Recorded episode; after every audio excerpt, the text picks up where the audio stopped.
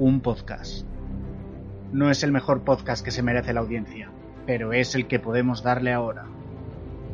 Seguiremos grabando hasta el final de los días, porque no es un podcast mainstream. Es un guardián de los clásicos, vigilante de los estrenos, observador de los próximos lanzamientos. Es el sótano de Bruce.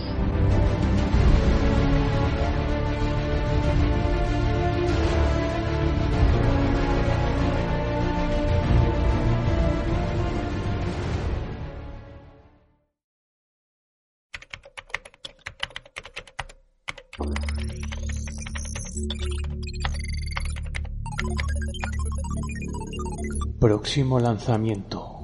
Una sección donde damos nuestro particular punto de vista sobre el futuro audiovisual en el sótano de Bruce.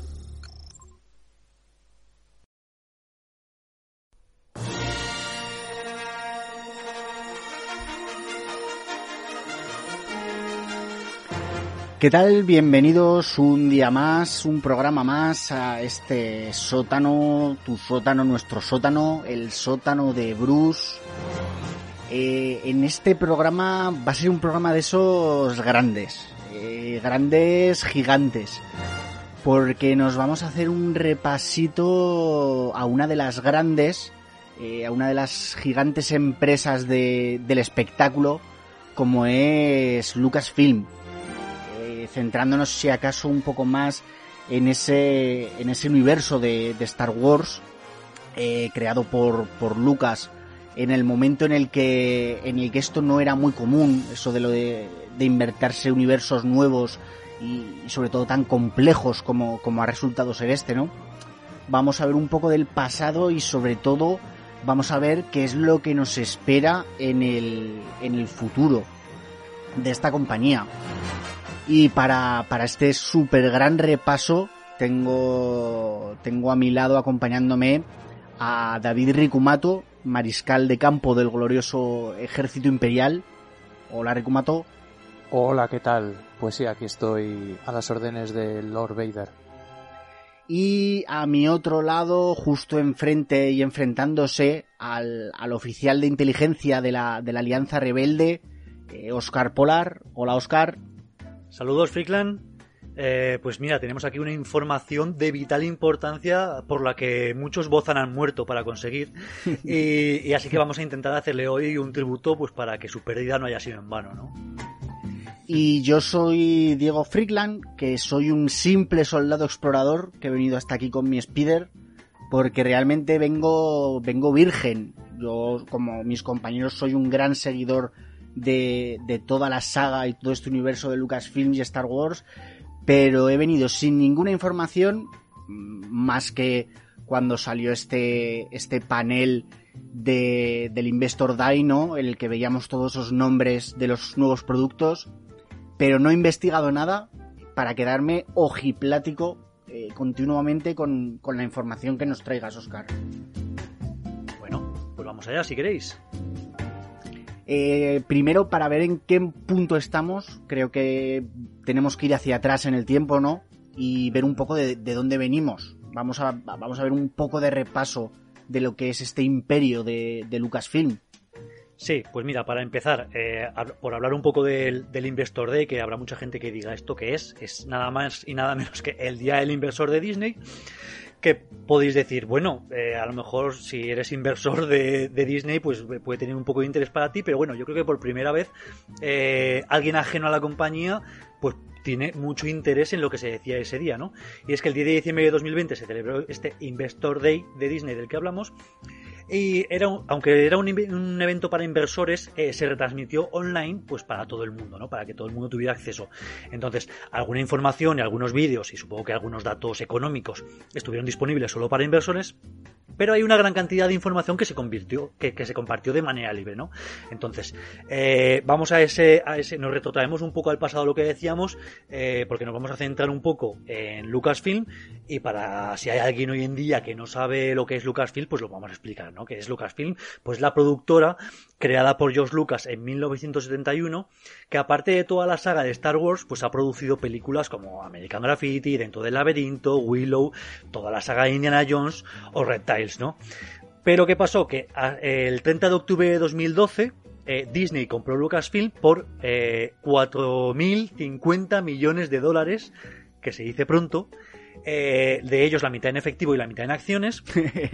es que cuando dices en efectivo me lo imagino en maletines. Sí, prepararon, los, prepararon los, los maletines y bueno, parece que ellos Lucas fue con un camión a buscarlo.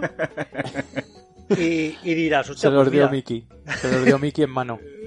De esos 4.050, solo 2.025 en, en efectivo y otros 2.025 pues en acciones que ya os digo que a día de hoy han duplicado por lo menos su valor. O sea que es que en realidad esos 4.050 pues han crecido más todavía. 4.050 millones. Entonces, eh, pues solo por decir, Lucasfilm, que, que aparte de, de, lo que es la, la, licencia para cinematográfica, tiene LucasArts, que, que es toda la compañía de videojuegos, Lucasfilm Animation, que se encarga de hacer las series de dibujos, Skywalker Sound, que se encarga de edición de sonido, Industrial Light and Magic, que es una compañía de efectos especiales, y Lucas License, que es la gran desconocida, pero que se encarga de todo el merchandising de Lucasfilms y que se lleva nada más y nada menos que el 20% de toda la facturación de la compañía, que ya vale, ¿eh? Ahí está el cuajo, ¿eh? Ahí está vender... donde, se genera. entre muñequitos eh, y camisetas del Primark, pues... bueno, es que esto yo creo que fue el gran el gran braguetazo de, de George Lucas, ¿no? Que se hizo cargo de todo el merchandising de Star Wars y sacó una millonada con eso. O sea, fue como eh, todos los juguetes que habían que vendieron, incluso antes de haber salido las películas, porque ya los vendían incluso antes, que, que es algo que entonces no, no se llevaba, ¿no?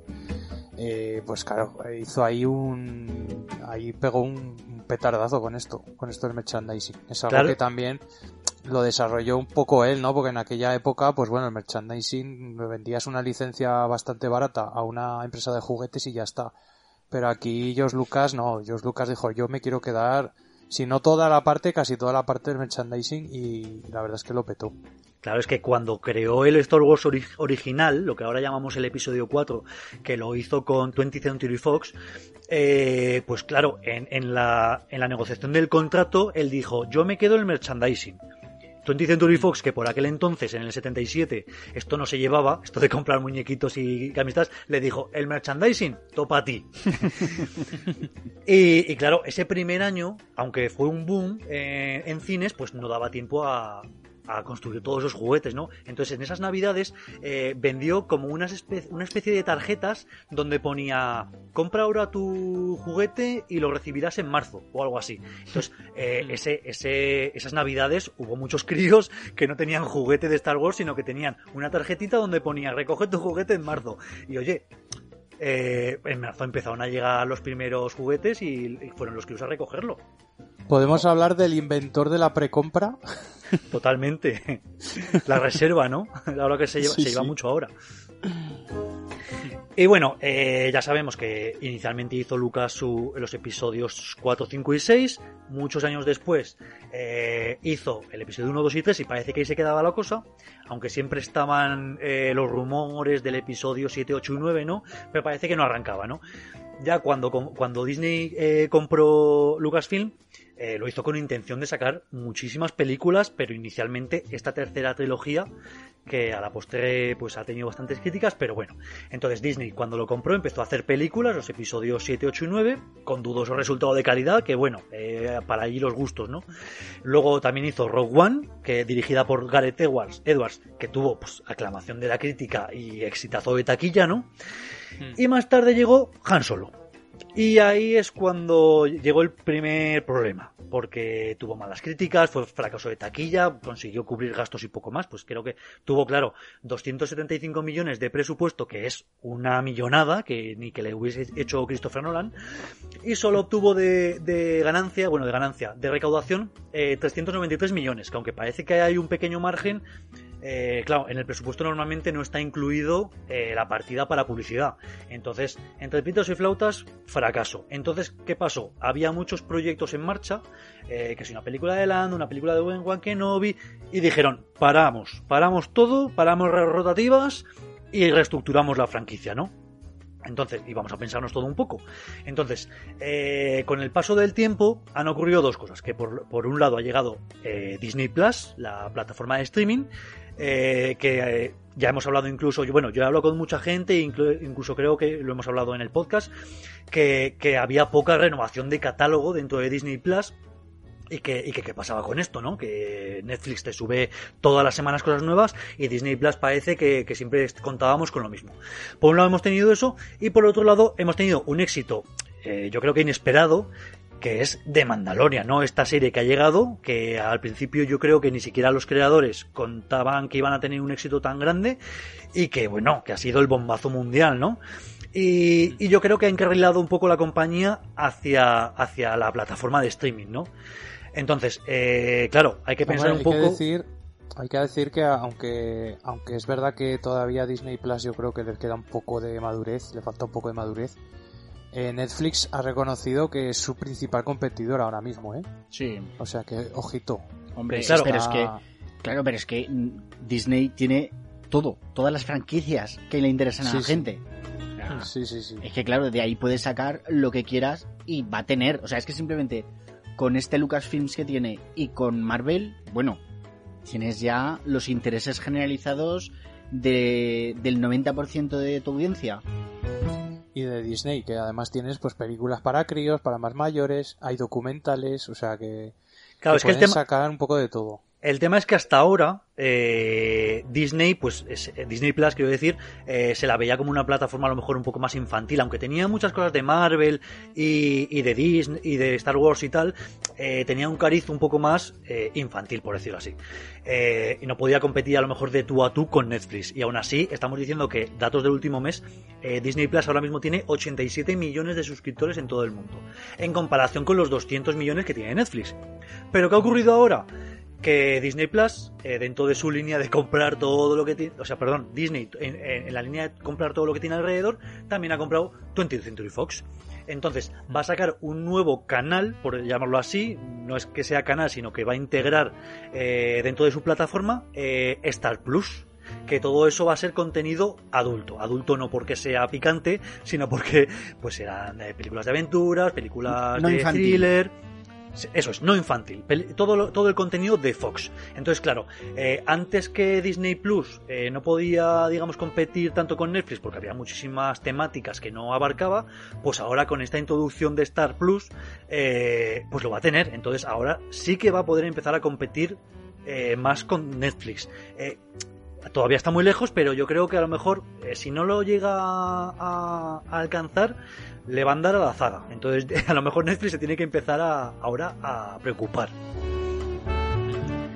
Entonces, pues bueno, eh, ¿qué ha pasado con todo esto? Eh, la pandemia, que parece una tontería, pero también afecta a todas las cosas, ¿no? Porque Disney siempre ha basado eh, su modelo de negocio eh, en dos cosas, ¿no? Por un lado, todas sus películas en el cine, y por otro, los parques temáticos, ¿no? El, eh, la venta de entradas y todo eso. Eh, claro, con la pandemia, esos dos ítems pues han venido abajo porque la gente no está yendo al cine y mucho menos a parques temáticos que ni siquiera sé si están abiertos. Yo creo que estarían cerrados, no lo sé, Pues la verdad. ahora mismo Disney California creo que es un gran centro de vacunación. Pues mira, para que veas. Entonces, ¿qué van a hacer? Pues van a poner todos los huevos en la plataforma, en Disney Plus, porque es lo que ahora se está llevando, ¿no? Entonces, han anunciado un paquete de un millón de series de tanto de Marvel como de Star Wars, como de Pixar, eh, películas de live action, eh, reinterpretando los, los grandes clásicos. Entonces, claro, se viene un paquete gordo y, y, claro, todo ese paquete ha sido anunciado en este Investor Day, ¿sabéis? Que más que Investor Day es Hype Creator Day. Total. Porque, porque los, a ver, los cabrones son muy listos y, y no se les escapa nada, ¿no? O sea, esto a, lo- a los, a los, como has dicho que era Investor, los, Los inversores. Inversores. exacto, a los inversores, yo creo que les suba un poco la polla los, los nombres de las series y de qué van las series. A ellos darles cifras de cuánto dinero vas a generar eh, a, a lo largo de los 10 próximos años, ¿no? Esto claramente creo... es de cara al fan y para crear una expectación brutal. Yo creo que también a los inversores les, les gusta ver la reacción de la gente y la acogida que van a tener las series, ¿no? Porque al final eso luego se traduce en cifras. Claro, Entonces, pero, pero, pero es como, es como un, decir todos estos datos no es tanto para los inversores como para el público. Pues yo creo que es que se retroalimentan ambos públicos, yo creo, o sea, tanto el público como los inversores, porque claro, esto lo ve la gente, la gente, wow, una serie de no sé qué, una serie de tal, y los inversores dicen, hostia, la gente está flipando con esto, esto va a ser bueno, ¿sabes? Quiero decir, que igual hay un poco de todo, o sea, un poco para todo el mundo, me parece a mí. No, claro, es que a ver, entre todos estos productos eh, que se anunciaron en el Investor Day, eh, habrá buenos, habrá malos y habrá regulares, ¿no? Esto es así. Mm. Eh, irán cayendo, irán surgiendo otros. Pero bueno, la verdad es que para el tema de Lucasfilm, que es el que nos ocupa hoy, salió la, la presidenta de Disney, de, de Disney, la presidenta de Lucasfilm, que es Kathleen Kennedy, como maestra de ceremonias, anunció todos estos paquetes y, y la verdad es que todos de los productos que vamos a estar hablando hoy eh, son muy interesantes. Eh, si de algo se puede achacar a toda esta lista de productos es del estrecho margen temporal eh, que, maneja dentro del canon Star Wars, ¿no?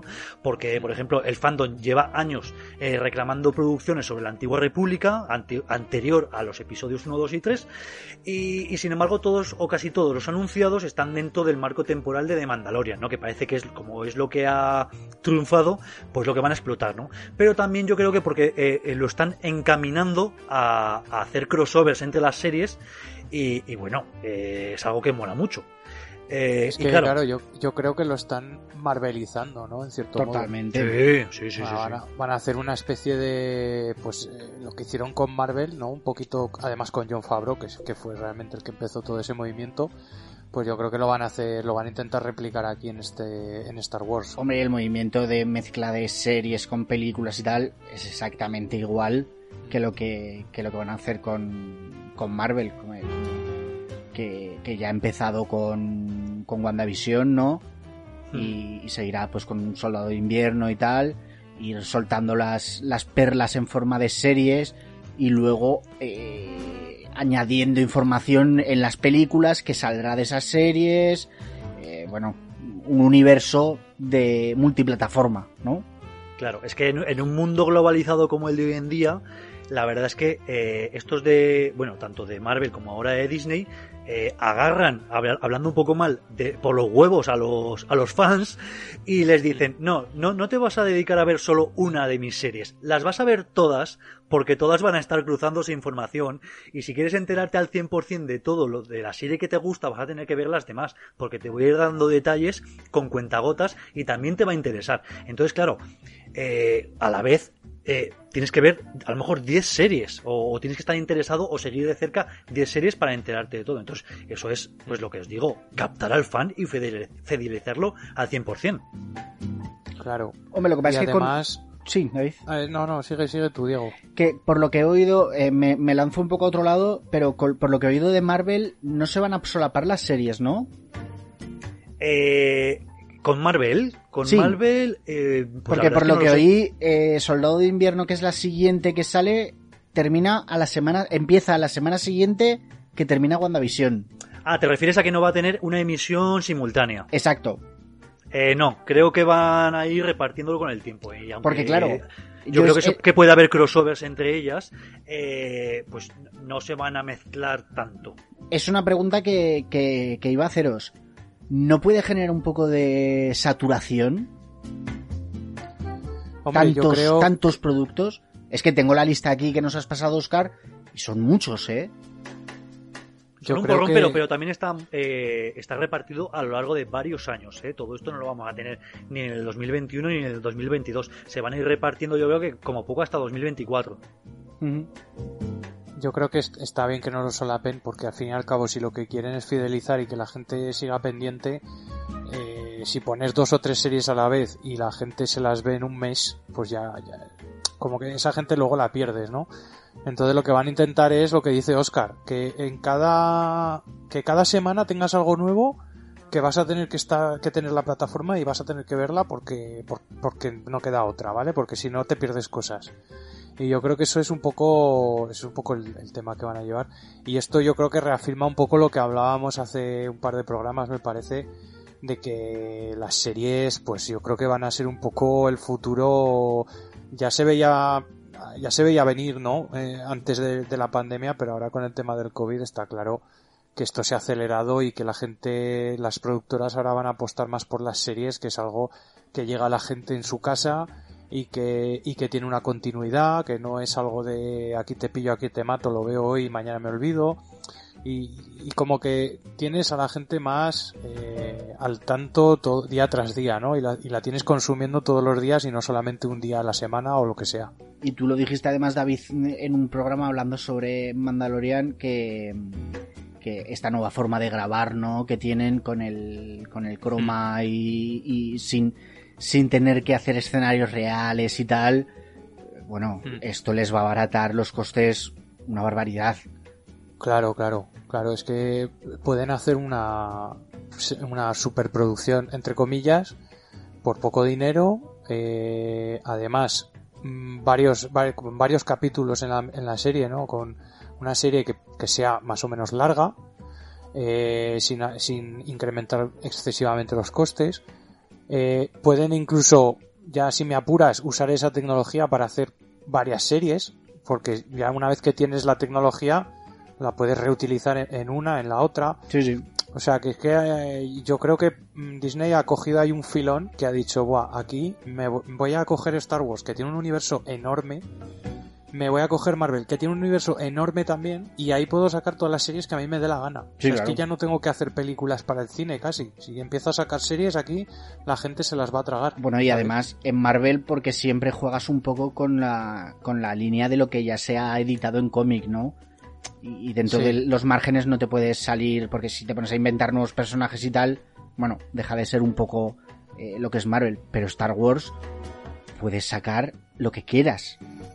Sea, puedes Claro. inventarte los personajes que quieras dentro siempre del, del, de lo que uno espera de Star Wars, pero puedes hacer lo que quieras.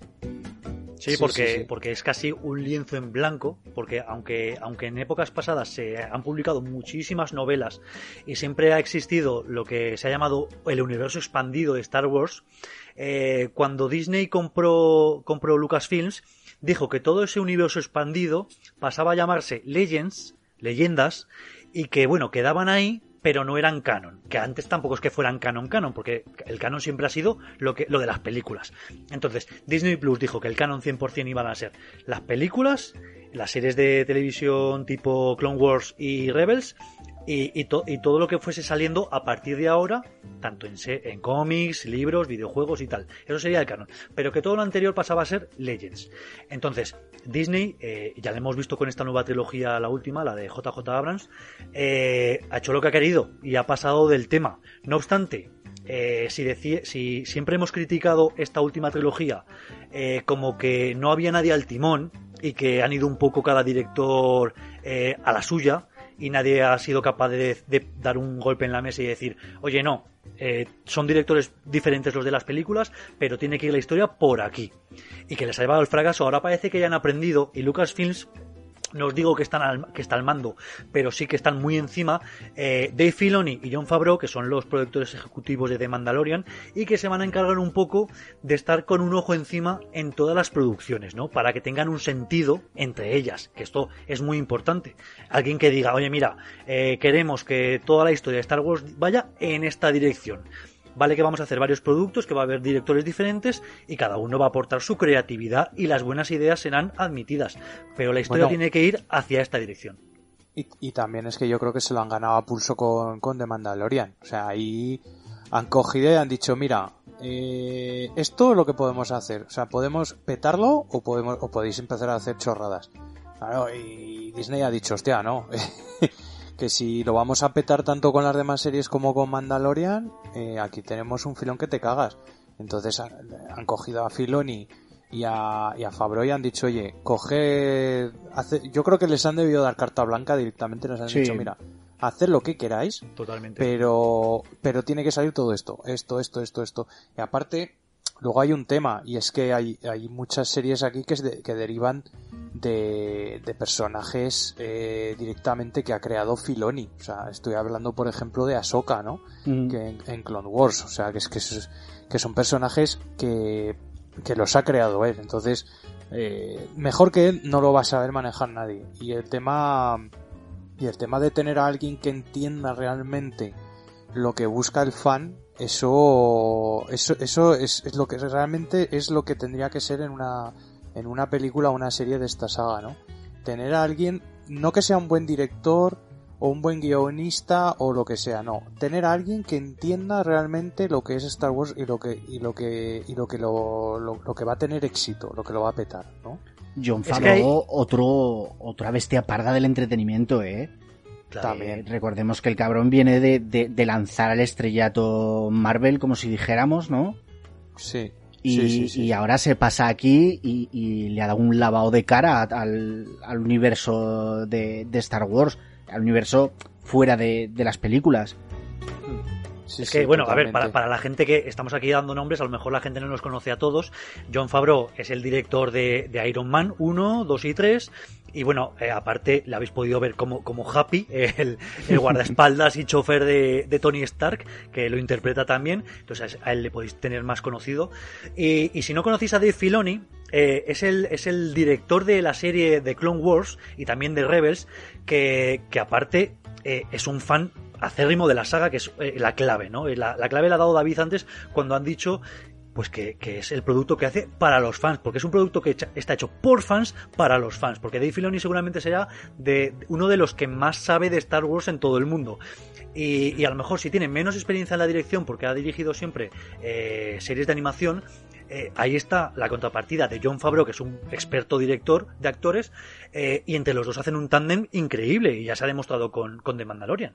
Y si estos dos, a partir de ahora, van a ser productores ejecutivos y, y van a estar con un ojo encima en todas las series que saque a partir de ahora Lucasfilms, pues yo, por ejemplo, yo por lo menos me echo a la cama tranquilo, ¿eh? y por encima siempre, eh, Kathleen Kennedy, que también es una salvaguarda, ¿no?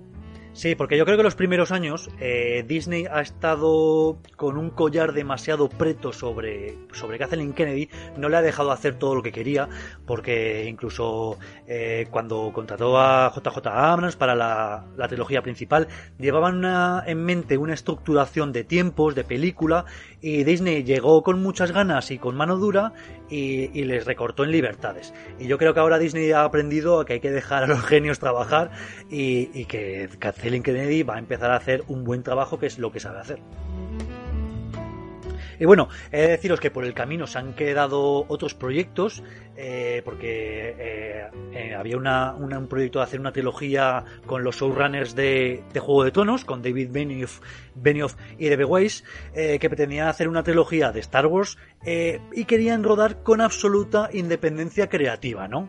por lo visto, pues querían hacer una, serie o una unas películas sobre el origen de los Jedi y que se iban a estrenar en 2022, ¿no? pero en 2019 este proyecto se cayó. Dijeron los dos que se salían de, de, esta producción. Eh, porque claro, eh, decían que había habido conflicto creativo con Disney. Eh, claro, por un lado a mí me, me, habría gustado que hicieran estas películas de las que hablan, del origen de los Jedi, pero claro, hemos hablado sobre que aquí lo que faltaba era mano dura y una coordinación entre productos y alguien al timón que dijese, la historia tiene que ir por aquí. Y lo que no puede ser es que aquí llegue cada director cuando le dé la gana y, y haga y deshaga a su antojo, ¿no? Entonces, eh, yo creo que por el bien de la coordinación general entre productos, eh, está bien que se haya caído este, este proyecto. Y bueno, por lo visto también ha tenido que ver con que Netflix les puso 250 millones sobre la mesa a estos dos y, les, y, Netflix sí que les dio absoluta libertad para que hicieran lo que les diese la gana con respecto a series y películas. Entonces, claro, pues digamos que Disney eh, les abrió la puerta y los otros fueron tan contentos que fue también un poco el lo que provocó ese final tan abrupto, ¿no? De Juego de Tronos. Eso iba a decir, que con la que liaron, macho. Sí, porque llegó un, llegó un momento en que, en que ya, claro, llevaban muchos años eh, Benny of Ways con Juego de Tonos, yo creo que estaban un poco cansados y les estaba limitando para otras producciones, porque claro, cuando estás en una producción tienes que estar al 100%. Sí, Entonces, pero macho, se quisieron quitar encima lo del Juego de Tonos y lo hicieron muy precipitadamente. pusieron el por cuatro y... Y Bueno. bueno, hay, hay que decir que otra, otra de las producciones que no os voy a decir que se ha caído, pero que está un poco en duda, no sé si habéis oído hablar alguna vez de, bueno, Ryan, Ryan Johnson, el director de los últimos Jedi, el episodio 2, Ujú. el, oye, el episodio 2, perdón, el episodio 2 de la nueva trilogía, que es el episodio 8, eh, pues se le pretende dar una trilogía para que, para que dirija él las, las tres películas y, y que parece que esta trilogía va a versar sobre estos niños sensibles a la fuerza que aparecían en su película, este que, que agarraban una, una escoba así con la fuerza. Y, y este, este proyecto de momento no está cancelado, pero no se ha hablado de él, de él en este Investor Day. Y por lo visto, mm, cancelado no está. Entonces, eh, lo que está claro es que antes de 2026 no se le espera. Así que, para, para largo, ¿no? Entonces, bueno. Lo van a ca- este lo van a cancelar, me parece Sí. a mí. A ver, yo, yo, siempre, do- yo siempre digo lo mismo con respecto a la película de Ryan Johnson. Eh, creo que tiene un guion más original que, que el episodio 7, porque el episodio 7, recordemos que el despertar de la fuerza básicamente era un refrito de la, de la antigua trilogía. Eh, tenía una mejor, un mejor, una mejor creatividad, eh, pero, pero la película en sí estaba mucho peor dirigida. Y, y lo que peor, lo que más se puede achacar a esa, a esta trilogía es que llegó Ryan Johnson hizo, y deshizo lo que quiso porque Disney le dio permiso y claro, eh, hay una descoordinación entre las tres películas in- increíble. Pero si tú coges, le das una trilogía y le dices, mira, estas tres películas son para ti y haz un poco lo que quieras. Y, me- y te digo que va a ser, digamos, dentro de 100 años, eh, 100 años eh, dentro de la cronología de Star Wars, que, que sí que es un lienzo en blanco, ¿no? Eh, para hacer lo que quieras y que no estás limitado por otros productos, pues oye, a lo mejor ahí puede hacer un buen trabajo. Pero bueno, ya veremos lo que pasa, ¿no? No lo sé. Yo Vamos, siento que le mucho, van a dar. Le van para- a dar los restos, ¿no? En Para plan, mí la mira, mitad de esa película mm, no sirve de nada y no va a ningún lado. Y no es la parte del entrenamiento de Rey. O sea, Ya, pero bueno, eh, se veían cosas originales, eso sí. Lo que pasa es que, claro, no tenía nada que ver con lo que habíamos visto en Star Wars ni en lo que se esperaba de ello. Pero bueno, no, pero como guion no servía de nada porque, porque pasan muchas cosas que al final eh, no decantan la balanza para nada. Entonces, si la mitad de la película son cosas que en realidad al final no te han servido de nada, pues ¿para qué las he visto? claro. No, y la clave, en una, la clave en una película, y sobre todo es cuando, cuando recortan escenas, porque lo típico en una, en una producción es rodar, rodar, rodar, pero a lo mejor luego te sale una película de tres horas y tienes que meter la tijera. Y yo se lo oí escuchar una vez, se lo oí una vez a, a Peter Jackson, el director de, de Señor de los Anillos, que tuvo este problema de que le salían unas, unas películas eh, larguísimas y, y que tenían la doctrina de eh, vemos una escena, si, des- si cuando empieza y cuando acaba la escena eh, no tenemos más información sobre la historia, o sea, la historia no ha avanzado, fuera, Claro. se, se recorta. Hombre, pero eso es de, eso es de primero de cine. O sea, vamos, siempre tiene que, tiene que terminar o hacia más positivo o hacia más negativo. Nunca puede terminar igual. Y si después de media película mm, a lo que vuelves es a tener el mismo problema que tenías al principio de la película, estás jodido. Es relleno. Claro, es Relleno- relleno, exactamente. relleno total. Entonces, pues no. Bueno, vamos a lo que nos interesa. Vamos a hacer un, un repasito a esos productos que más o menos sí que están confirmados, ¿no? A partir Sí. de este Investor Day. Sé que te lo has currado mucho, Oscar. Son muchos, o sea que cuídame los tiempos, que nos vamos a, a las 10 horas, si no. Venga, vamos a ello. Eh, primer producto del que vamos a hablar, Rogue Squadron, que es una película. Una película que va a estar dirigida por Patty, Jenkins, que para las que no lo conozcáis es la directora de Wonder Woman 1 y 2. ¿Y de qué va a ir esta película? Pues es sobre una nueva generación de caza, de pilotos de caza a la X y pues las aventuras que llevan a cabo para ganarse sus alas, ¿no? Eh, promete ser una historia original, o sea que no va a haber refritos al estilo del episodio 7, eh, con una gran influencia de los juegos y de los libros, que ya hemos dicho antes que, que los juegos y los libros iban a entrar dentro del canon, ¿no? Entonces, eh, Bob Iger, que es el presidente de Disney, eh, ha dicho que va a ser una película más accesible que proyectos anteriores, ¿no? O sea, yo creo que en clara alusión a, la antigua trilogía, ¿no? Eh, va a estar posicionada dentro del timeline de, después del episodio 9, o sea, después de la trilogía de, JJ Abrams. Y, qué pasa con esta? O sea, ¿en qué podemos enmarcar esta serie? Pues, por lo visto, Patty Jenkins, su padre, era piloto de combate y ella creció en una base aérea, ¿no? Entonces, esta película pues la toma un poco como homenaje a su padre, por un lado, que era piloto, y mezclado con su pasión que tiene por Star Wars, ¿no? Entonces, en, el Investor Day se pudo ver un vídeo en el que ella salía en, una base aérea, en un aeropuerto, eh, patinando y hablando un poco sobre todo esto, ¿no? Eh, ¿Qué os puedo decir sobre su estreno? Pues que hay un, a día de hoy hay un guionista contratado, y que el tratamiento está casi terminado. ¿Qué es el tratamiento de una película? Pues básicamente la historia. Es eh, dos, tres folios donde cuentan de qué va a ir la historia, los personajes que hay, pero, pero ya no, pero no está desarrollado el guion. Simplemente pues eh, te cuenta de qué va a ir la película, ¿no? Eh, entonces, a estas alturas, eh, la película está, se espera para Navidades de 2023, que es que queda lejos. muchos, muchos de los productos que vamos a hablar hoy, vamos a hablar a años vista, otros más cercanos. por eso, pues bueno, toda esta información se puede ir actualizando. Digamos que tiene fecha de caducidad, ¿no? Entonces, de momento está Navidades de 2023. Ya veremos lo que pasa. Eh, posibles apariciones eh, por la temática y, por el marco temporal en el que está marcado esta película. Pues yo creo que se puede esperar, eh, hay rumores por ahí, el personaje de Wedge Antilles, que, está interpretado por Dennis Lawson, que es el tío de Juan McGregor, y que ahora tiene unos 73 años, pues casa con los años que tendría su personaje eh, avanzando desde la trilogía eh, antigua, la trilogía clásica, el episodio 4, 5 y 6, que es en el que aparecía, ¿no? Entonces podría aparecer este personaje por ahí. O sea, pero haciendo de Obi-Wan, quieres decir.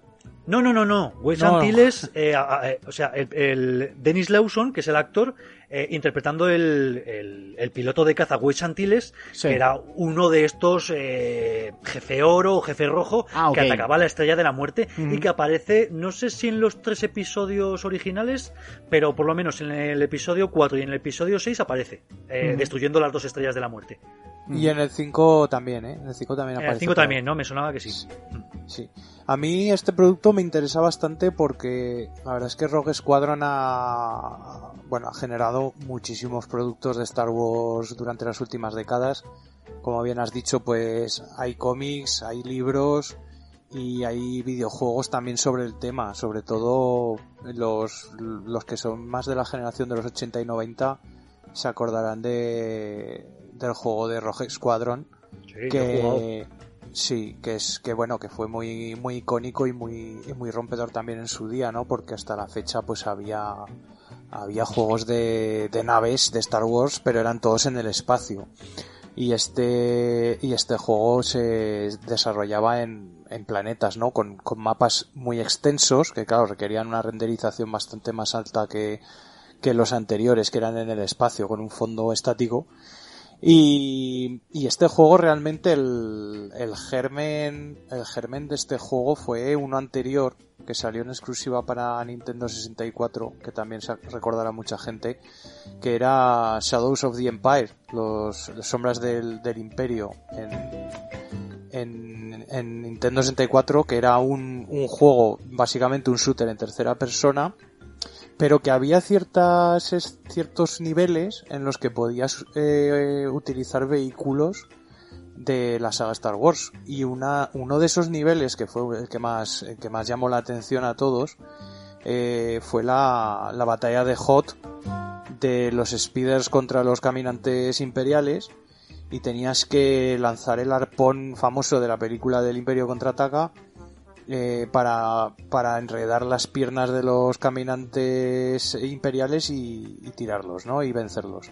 Y este, este nivel del juego tuvo tanto éxito y, Lucas Arts recibió tantas cartas de los fans al respecto que se decidieron a hacer un juego realmente solo dedicado a, este tipo de, niveles, ¿no? A niveles de, naves de Star Wars en, planetas. Y, así es como surgió la idea del, del Rogue Squadron. Y, como, como, como dato, me gustaría añadir que la primera vez que oímos de, de Rogue Squadron del, del escuadrón pícaro es en, en el Imperio contraataca. Y hay un fallo de traducción en la versión eh, doblada al castellano porque los llaman, se hacen llamar Rojo 1, Rojo 2 y Rojo 3, pero en realidad el Escuadrón Rojo es el, el de la primera película, el de la batalla de Yavin. En Hmm. cambio, en el Imperio Contraataca es el, el Escuadrón Pícaro, el, el Escuadrón Rojo. Entonces, eh, en inglés sí que lo podéis oír en, correctamente, o sea, es el, Escuadrón Rojo, y del cual es líder Luke Skywalker. Y también hay, hay un poco de fandom al respecto. Eh, yo no, no lo he podido cotejar, pero sí que se dice que este escuadrón fue fundado por el propio Luke Skywalker eh, con los mejores pilotos de la batalla de Yavin contra la Estrella de la Muerte. Entonces, bueno, pues hay muchísima historia, ¿no? De, sobre este escuadrón. Lo que sí que me sorprende es que lo hayan, que lo hayan situado al final de las películas de, de JJ Abrams, porque claro, ya es un, es, es un, es un escuadrón que se funda después de la destrucción de la primera estrella de la muerte, ¿no? Con lo cual, no sé, mm, no sé qué historia van a poder sacar después de, de bueno, una vez que ya empieza la, la primera orden. No sé si. Claro, es que lo primero que tienen que encontrar es nuevos enemigos, ¿no? Claro, claro, ahí es donde me da un poco de... Porque si lo hubieran situado eh, en una época anterior, pues igual podías haberlo cruzado con otros personajes famosos o podías haber sacado, pues no sé, ya, ya hemos visto que han salido personajes eh, recreados digitalmente, ¿no? Luego hablaremos un poco de eso. Uf, mejor o peor. Mejor o peor, pero bueno, ya se puede hacer, ¿no? Más o menos con una tecnología bastante aceptable. Entonces yo creo que a lo mejor si lo hubieran situado pues un poquito después de, de la caída del imperio o, o incluso en medio de, de, la, de la época imperial hubiera tenido más, a lo mejor más sustancia la historia, no lo sé. A ver, hay que decir que este, que este posicionamiento después del episodio 9 es eh, rumorología. Lo que está, lo que está seguro es que va a ser post episodio 6. Eh, por cómo, por, para que tuvieran, tenga un poco de enlace con la nueva trilogía, eh, yo he leído por ahí que hay muchas posibilidades de que sea post episodio 9. Pero no hay que descartar que llegue un momento en que digan, oye, mira, lo vamos a poner después del episodio 6. Al fin y al cabo, como os he dicho, está ahora en modo tratamiento, así que es bastante cambiable eh, la- el marco temporal. Entonces yo tampoco lo descartaría, ¿eh? Ojalá, ojalá. Yo a mí me gustaría que, pues eso, que se pudiese un poco mezclar con personajes, pues como el Mandaloriano, por ejemplo, no sé, eh, un poco que entre dentro de esa, de esa, de ese universo que están creando, ¿no? Disney. Claro, lo A que pasa es que esto va a ser, va- esto va a ser película, entonces yo no sé hasta qué punto eh, lo quieren mezclar tanto con las series. Entonces, Ya. vamos a ver. A mí me interesa en cuanto a que le metan caña a las, a las batallas espaciales, que, que ya creo que vimos una muy buena, si no de las mejores de, de, de todo este universo en Rogue One, ¿no?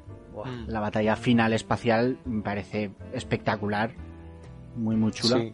Es que Rogue One es, es la joya de la corona. O sea, yo, eh, yo cuando empezaron los problemas con, con Han Solo y tal, siempre lo he dicho, digo, ¿por qué no cogéis y le dais a Gareth Edwards, que es el director de, de esa película, de Rogue One?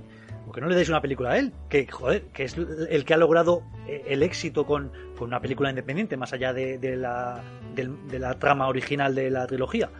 Y, y, joder, eh, yo creo que todo el mundo salió súper satisfecho del cine de ver esa película. Por eso yo esa, esa Sí. batalla final en el espacio intercalada con la con la historia en la en la base en, en- en el planeta me quedé alucinado y me parece que es la mejor batalla seguramente porque en las películas originales no existía la tecnología para hacer ese tipo de batallas, ¿no? Sí, porque se puede ver un poco de batalla eh, en el episodio 6, en la, en destrucción de la segunda estrella de la muerte. Está la flota del almirante Akbar Sí, el eh, luchando contra el imperio. Se ve bastante naves, pero, pero hay poco hay, hay poco intercambio de, ahí de, de balística. Porque Claro, lo, lo que pero- dices, no, no, no había efectos suficientes, entonces se centran en lo que es la destrucción de la estrella de la muerte y de lo que está pasando en la, en la luna de Endor, que, que es lo de, lo de desactivar el escudo y todo eso.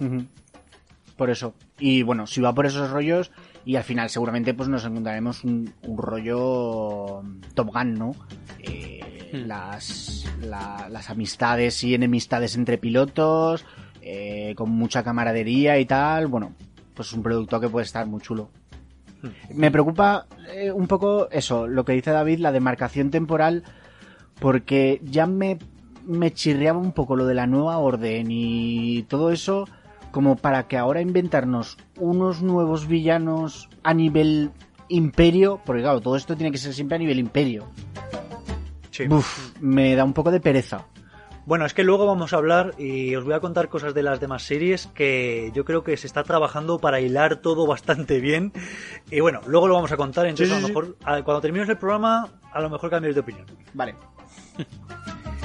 Si quieres podemos pasar al siguiente producto, Sí, claro. que es, eh, es una película que le va a gustar mucho a Diego, porque es, Ahí es donde me, donde me das al corazoncito, sí. es una película eh, dirigida por Taika Waititi, eh, que, pues, que es el director de Jojo Rabbit, Lo que hacemos entre las sombras, eh, ahora está preparando Thor eh, Love and Thunder en Marvel y, y también ha dirigido algún episodio de The Mandalorian, ¿vale? Aparte de que le pone la voz al robot IG-11, que es el droide asesino de, de Mandalorian también, eh, pues dentro de la saga, ¿no? Entonces, eh, Diego sé que es un gran fan de este director, Me encanta, me encanta. Así que lo verás con buenos ojos, ¿no? Sí, sí, sí, Entonces, sí. eh, esta película que de momento no tiene título, pues tiene un guion tanto de Taika Waititi como de Christine, Christy Wilson Cairns, que es la guionista de, la película 1917.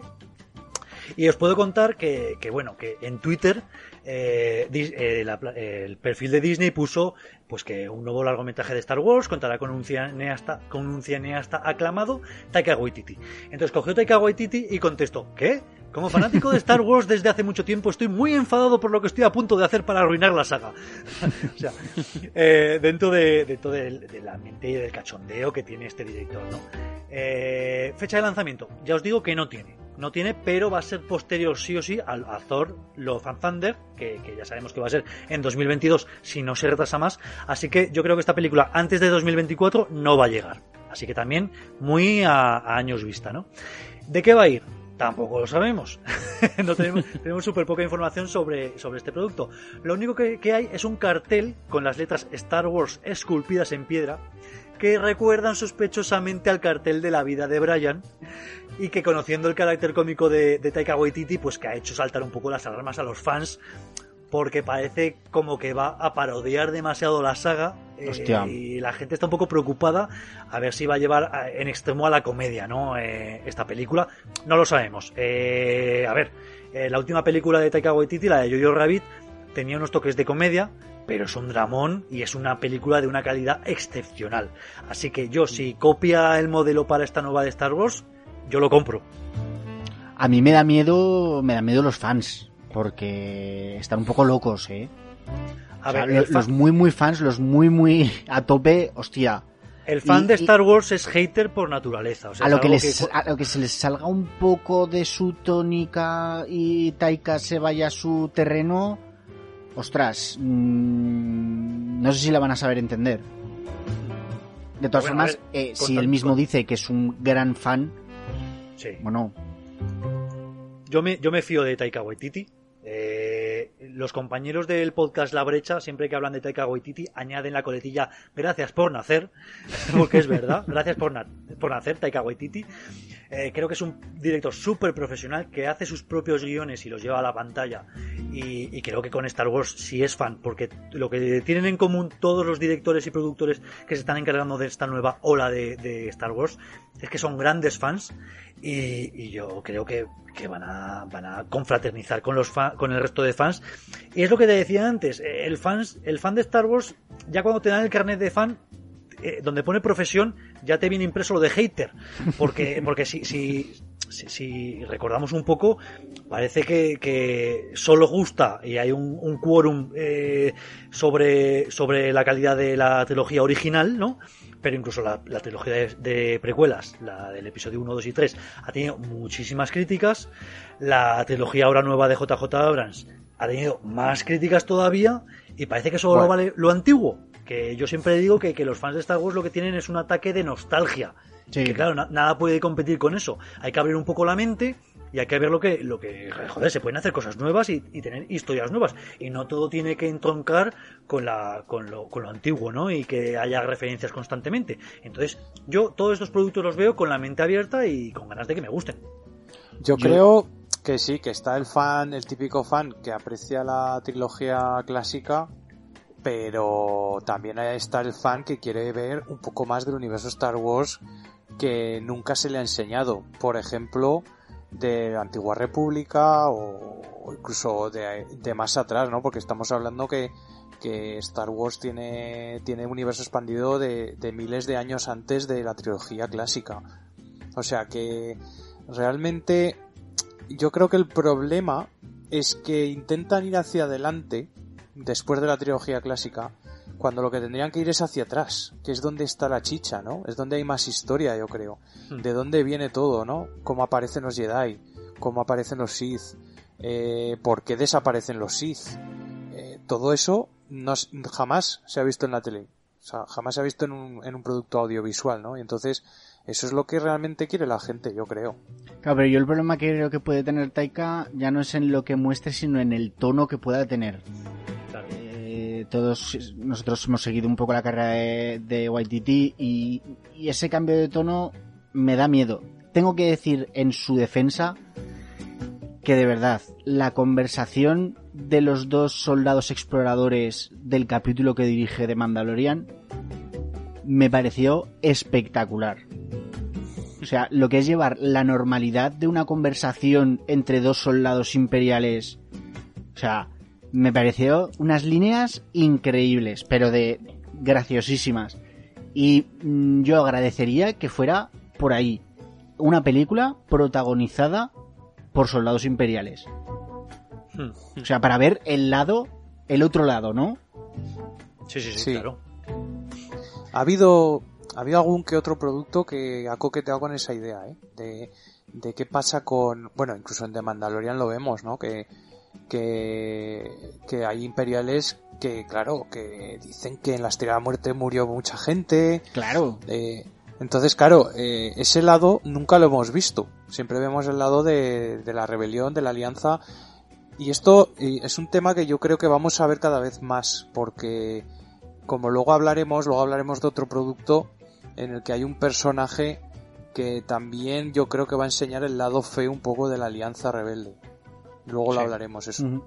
Pero eso, que yo, eh, el capítulo ese de Mandalorian, esa conversación de los dos exploradores, me pareció fantástica, me reí muchísimo y agradecí ver un poco de, normalidad, ¿no? En esos, en esos soldados que al final pues eran unos pringadetes que estaban ahí y, eran numerarios, ¿no? A ver, es que es costumbrista, eh, normaliza, eh, humaniza el personaje, ¿no? Y, Exacto. si, si, tú estuvieses en el ejército, bueno, y la gente, eh, los que hacen guardia en las garitas del ejército de tierra, por ejemplo, seguro que tienen historias y conversaciones parecidas a esta. O sea, que es, es, el día a día.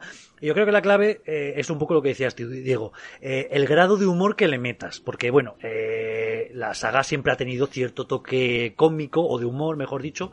Y ya decía Irving Kirchner, que es el director de, del Imperio Contraataca, que Star Wars eh, siempre había tenido y siempre tendría que tener humor, pero no podía tener gags. O sea, eh, es la diferencia con el episodio 9 creo que es, que es cuando tienen la conversación Poe Dameron y el general Hux al inicio de la película, que tienen ahí una conversación súper tonta, como si empieza a preguntar Poe Dameron por el general Hux, y dice, no, Hux no existe, soy yo el general Hux, y dice, ah, pues espero que venga Hux. Pues es una conversación súper tonta e intentan hacer gracia y, no la tiene para nada. Y esos son el tipo de cosas que indignan a los fans. Pero yo creo que si Taika Waititi le da el toque justo de humor, el que ya hemos visto pues en la saga original, pues que puede tener éxito y no molestar a los fans. Pero bueno, lo veremos. Desde aquí confiamos en Taika Waititi. Sí. Nos ponemos en sus manos. Y bueno, pues ahora tenemos otro producto que a mí yo le tengo súper ganas, o sea, que es Obi-Wan Kenobi, que va a ser mm. una miniserie. ¿Vale? Entonces, eh, ¿qué os puedo decir de, esta serie? Eh, inicialmente fue concebido como una película, o sea, la película Kenobi, se iba a llamar así, Kenobi, sin más. Eh, el proyecto se paró tras el tropiezo con Han Solo, con la película de Han Solo, ¿no? Entonces, Ewan McGregor siempre ha estado a bordo de- del, proyecto y ya se anunció en la, en la convención de 23 en 2019, que fue una especie de Comic Con solo de Disney, que el proyecto se iba a reconvertir en serie, ¿no? Y ya os digo que va a ser seis episodios de una hora. A mí se me hace corto, ya antes de verla ya se me está haciendo corto. Pero bueno, va a ser una miniserie de seis episodios. Menos es más, hora. ¿eh? Menos es Menos, más. menos es más, pero claro, te van a contar una historia. Una y no más. Entonces, eh, esperemos que sea buena, ¿no? Todo, todo depende del, de- del tiempo que pase de un episodio a otro. Claro, Porque, claro, se, se tú- puede entender puedes que va a ser que va a ser dentro de un rango temporal chiquitito. O no, igual hay. Que vaya a ser de un- de un procedimental. con varias historias, una en No, cada a- capítulo. aunque sea aunque sea argumental que te cuente una historia dividida en seis en seis trocitos. Sí, claro, eso es Pero- lo digo yo. Claro, eso es, pero David a lo mejor estaba, estaba indicando que hubiese saltos de tiempo, ¿no? Y que nos contase a lo mejor esos 20 años que estuvo en Tatooine eh, guardando a Luke. Claro. Y podría ser, sería un. Bueno, no sé. A, a lo mejor no gustaría tanto, ¿no? Que, que si fuese simplemente una, una historia toda continuada con un periodo de tiempo más corto. Pero Porque yo lo se- vería interesante que, que en cada episodio nos contasen un poco una un momento de esos 20 años que pasó allí, ¿no? Porque se sabe que es ese tiempo, ese momento temporal. Sí, se va, Vale. está marcado 10 años después del episodio 3. O sea, a, a mitad entre el episodio 3 y el episodio 4. Ujú. Que, Que es cuando Obi-Wan unos, se- unos 20 años, 19 años, que es cuando Obi-Wan estuvo pues guardando un poco las espaldas al bebé Luke. Bueno, que se exilia, ¿no? Básicamente, porque Claro. claro, son perseguidos los Jedi por, por el Imperio. Entonces, bueno, yo, a ver, yo también creo que a lo mejor, si nos hacen esta miniserie de seis episodios y nos cuentan una aventura y tiene mucho, mucho, mucho éxito y es de una calidad extrema, oye, y te queda hueco de años para hacer, pues quien te dice que dentro de X nos puede decir, mira, pues ahora te voy a contar otra historieta, ¿no? Y nos, meten- y nos meten otra miniserie, ya veremos. Bueno, igual, igual McGregor tiene ya sus añitos, ¿eh? Sí, pero bueno, igual McGregor, claro, con los años que tiene, se está empezando a parecer más a Alec Guinness, que es lo que veíamos en el episodio 4, ¿no? Sí, Claro. Yo, Es que mira, también, es que en el episodio 3 eh, le, le envejecieron un poquito porque era demasiado joven, claro, para, para hacer de Obi-Wan en el episodio 3. Entonces yo creo que ahora realmente es cuando tiene ya la edad buena para hacer esto, Claro. creo yo. No, y podemos ver en la trilogía en las, de las precuelas, en el episodio 1, 2 y 3, que en los tres sale con un con una caracterización diferente. Porque si en el episodio 1 era un Padawan así con el pelito corto, su, su coleta súper joven, que era un criico. Luego en el episodio 2 le ponen así la típica melenita que también se la ponen a Harry Potter así en una de las películas para demostrar juventud. Y luego ya en el episodio 3, pues se le ve una persona mucho más madura, con su barba bien recortada, su pelico así peinado como lo tenía Alec Guinness. Joder, es que vemos ahí una, una transformación increíble.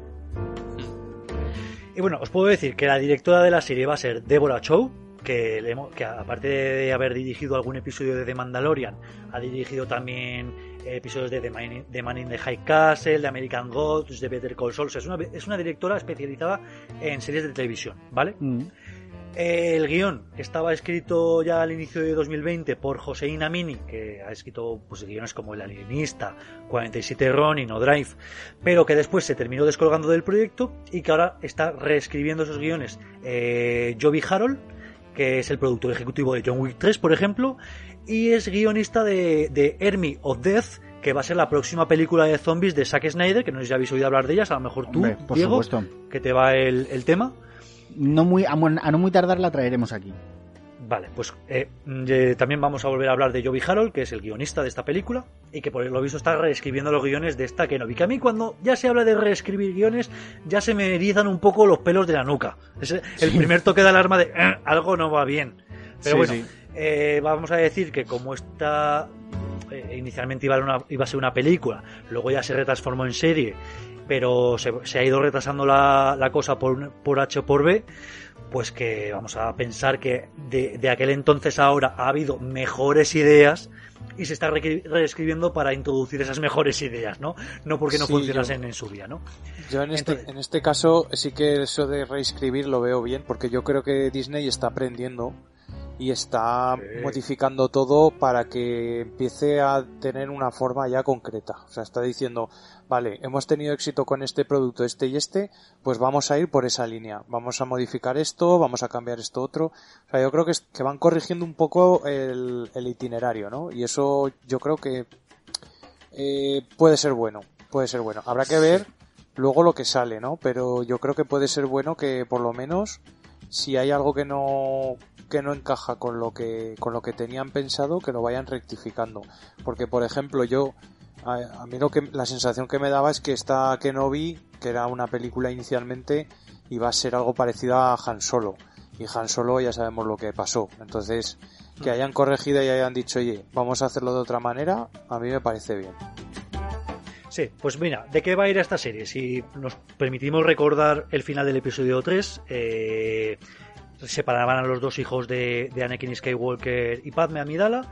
Eh, la niña, Leia, se la llevaban los Organa, Bail Organa, el senador, Alderaan, y eh, Luke se iban con su tío, eh, el, el- tío Owen y tía Beru, se lo llevaban a Tatooine. Pero, eh, al igual que Yoda se iba a Alderaan, o sea, Alderaan, perdón, a Dagobah a meditar y a estar ahí exiliado, eh, eh, bien, Obi-Wan Kenobi se iba a Tatooine, digamos, a estar con un ojo encima de este Luke, ¿no? Y protegerle. Entonces, ¿qué podemos ver en este en esta serie? Pues Tatooine. Básicamente Tatooine va a estar Luke Skywalker, perdón, Luke Skywalker, Obi-Wan Kenobi ahí. Se puede esperar a lo mejor algún viaje fuera de Tatooine, puntual. Eh, tenemos que recordar que va a seguir la caza de Jedi que se inició con la Orden 66, que hay unos seres que, podemos ver en la serie Rebels, que son los Inquisidores, que están a camino entre, entre eh, sicarios y Sith, sin llegar a ser Sith, pero que tienen poderes de la fuerza y sables eh, de sables de luz eh, y que se dedican a cazar a los Jedi. Y quizá podamos ver cierta formación con Qui-Gon Jinn o incluso con Yoda, que ya, dijo, que ya le dijo Yoda a Obi-Wan Kenobi que, va, que quería que recibiese algo de formación en su exilio en Tatooine. Eh, podemos ver también a lo mejor el castillo de Mustafar, que es donde habitaba Darth Vader durante todos estos tiempos. Y yo creo que a lo mejor podemos ver algún tipo de flashback pa, o flash forward, tanto para atrás como para adelante, ¿no?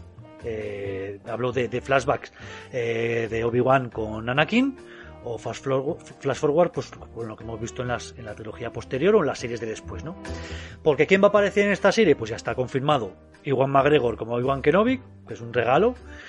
Y también está confirmado algo que a lo mejor no le gusta a tantos fans, que es Hayden Christensen como Anakin Skywalker o, y Darth Vader. O sea, se va a meter dentro de las botas de Darth Vader. Pero hay un tema. Eh, si, han, si han contratado a Hayden Christensen para este papel es porque a lo mejor no va a estar todo el rato haciendo de Darth Vader, sino que lo vamos a poder ver en algún momento sin casco o, o en algún flashback eh, siendo Anakin Skywalker, porque si no, no tiene ningún sentido que le veamos. Lo han Pues de la, ya- de la indigencia. A mí me parece, a mí me parece bien. Yo defiendo a Hayden Christensen. No, no, me parece yo también. bien, me parece yo bien, también. porque ya que has empezado con él y él ha, ha estado en la primera trilogía, que ahora ya la primera trilogía yo creo que a nadie le parece tan mala, No, yo creo No. que debería seguir siendo Hayden Christensen. Lo que no puede ser es que ahora me metas a otro no, tío. eso está claro, eso está Porque- claro. Sí, sí, eso está Porque claro. ya no tendría sentido, dices, joder, que, ya- que ha habido muchos Darth Vader ya. Hombre, y para el bien por eso, porque así sale un poco de, la, de las calles y del crack. Eso. Oye, que Hayden Christensen ha tenido un recorrido posterior a Star Wars y yo creo que el fandom de Star Wars está en deuda con Hayden Christensen y, y que tiene que ser resarcido porque se le ha dado muchos palos a este tío y sí que es verdad que digamos que su interpretación podría ser mejorable eh, en las precuelas pero no todo a lo mejor hay que achacárselo a él sino que a lo mejor eh, George Lucas ya sabemos que no es el mejor director No, no, de no, actores claro, sí, sí. y no es el que mejor consigue sacar eh, Sí, la mejor interpretación entonces la ayuda no la tuvo, eso está claro. Eh, mira, ya solo por la complicidad y el buen rollo que hay entre Iwan McGregor y Hayden Christensen, que se, tú ves eh, en los, Sí. en los, en los, eh, vídeos de cómo se hizo la trilogía clásica y se les ve dos grandes amigos entre los dos, con las luchas y, y con el set de rodaje y tal. Ya solo por ver ese, ese buen rollo en, el, en, en la producción, ya merece la pena tener a Hayden Christensen. y yo creo sí. que puede te- podemos sacarle muy buen partido a Hayden. Yo quiero ver ahí una lucha de sables láser. A la, Hombre. a la vieja, a la vieja usanza. Hombre, es que tiene, tiene que haber, vamos. Bueno, eh, posibles, posibles, cuando digo posibles digo rumorología, porque solo están confirmados Iwan McGregor y Hayden Christensen. ¿A quién podemos esperar en esta serie? Pues yo, a mí me gustaría ver a Liam Neeson o, o a escuchar a Liam Neeson como Qui-Gon Jinn, ¿no? La voz de Qui-Gon Jinn, por lo menos, ¿no? En esta formación que digamos que tiene que tener Obi-Wan. ¿A quién Ojalá. más? Pues a, a Jimmy Smith, que hacía de Baila Organa, pues a lo mejor el senador Organa se puede pasar en algún momento, ¿no? Por esta serie. Obviamente vamos a ver a Owen Lars, que, a Owen Lars, que si no está confirmado, creo que casi. Owen Lars es el, el tío Owen, eh, que es el tío de Luke Skywalker, el, el hermanastro de, de Anakin, que van a utilizar el mismo actor que en la trilogía clásica, como tiene sentido, y este creo que está casi confirmado. Que Eh, está claro que vamos a ver las tensiones, ¿no? De, Claro. de- del tío Owen y tía Beru, de este tío se nos ha mudado al lado, como quien dice, de nuestro agujero, El, y- el vecino y amigo Obi-Wan. y nosotros queremos mantener a este crío alejado de toda esta mierda. Claro, ya sabemos que Owen, que tío Owen no quería contarle nada de quién era su padre, de nada sobre la fuerza, y, y que le querían, vamos, no querían ni que se uniese a la, revol- a la rebelión, y claro, veían a Obi-Wan Kenobi como una mala influencia, ¿no? Y estas Ahí, tensiones lado- de las que hablas. Al lado de su agujero en el desierto. Y bueno, pues quién sabe si a lo mejor también habría cabida para un pequeño cameo de Ahsoka Tano eh, en esta serie. Una Ahsoka Tano mucho más joven que la que hemos visto en The Mandalorian. Pero bueno, todo se puede andar, ¿no? Hombre, yo, yo creo que a Qui-Gon lo pueden traer, ¿eh? Lo pueden traer fácilmente. O sea, de hecho tendría muchísimo sentido.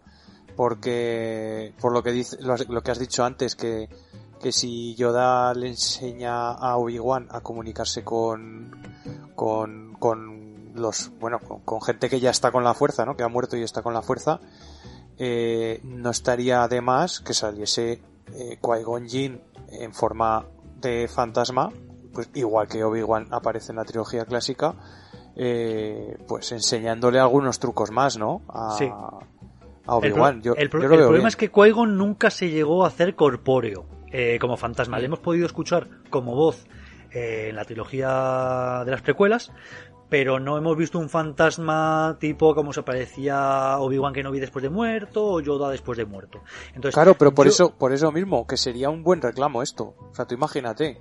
Sí, pero mira, Esto...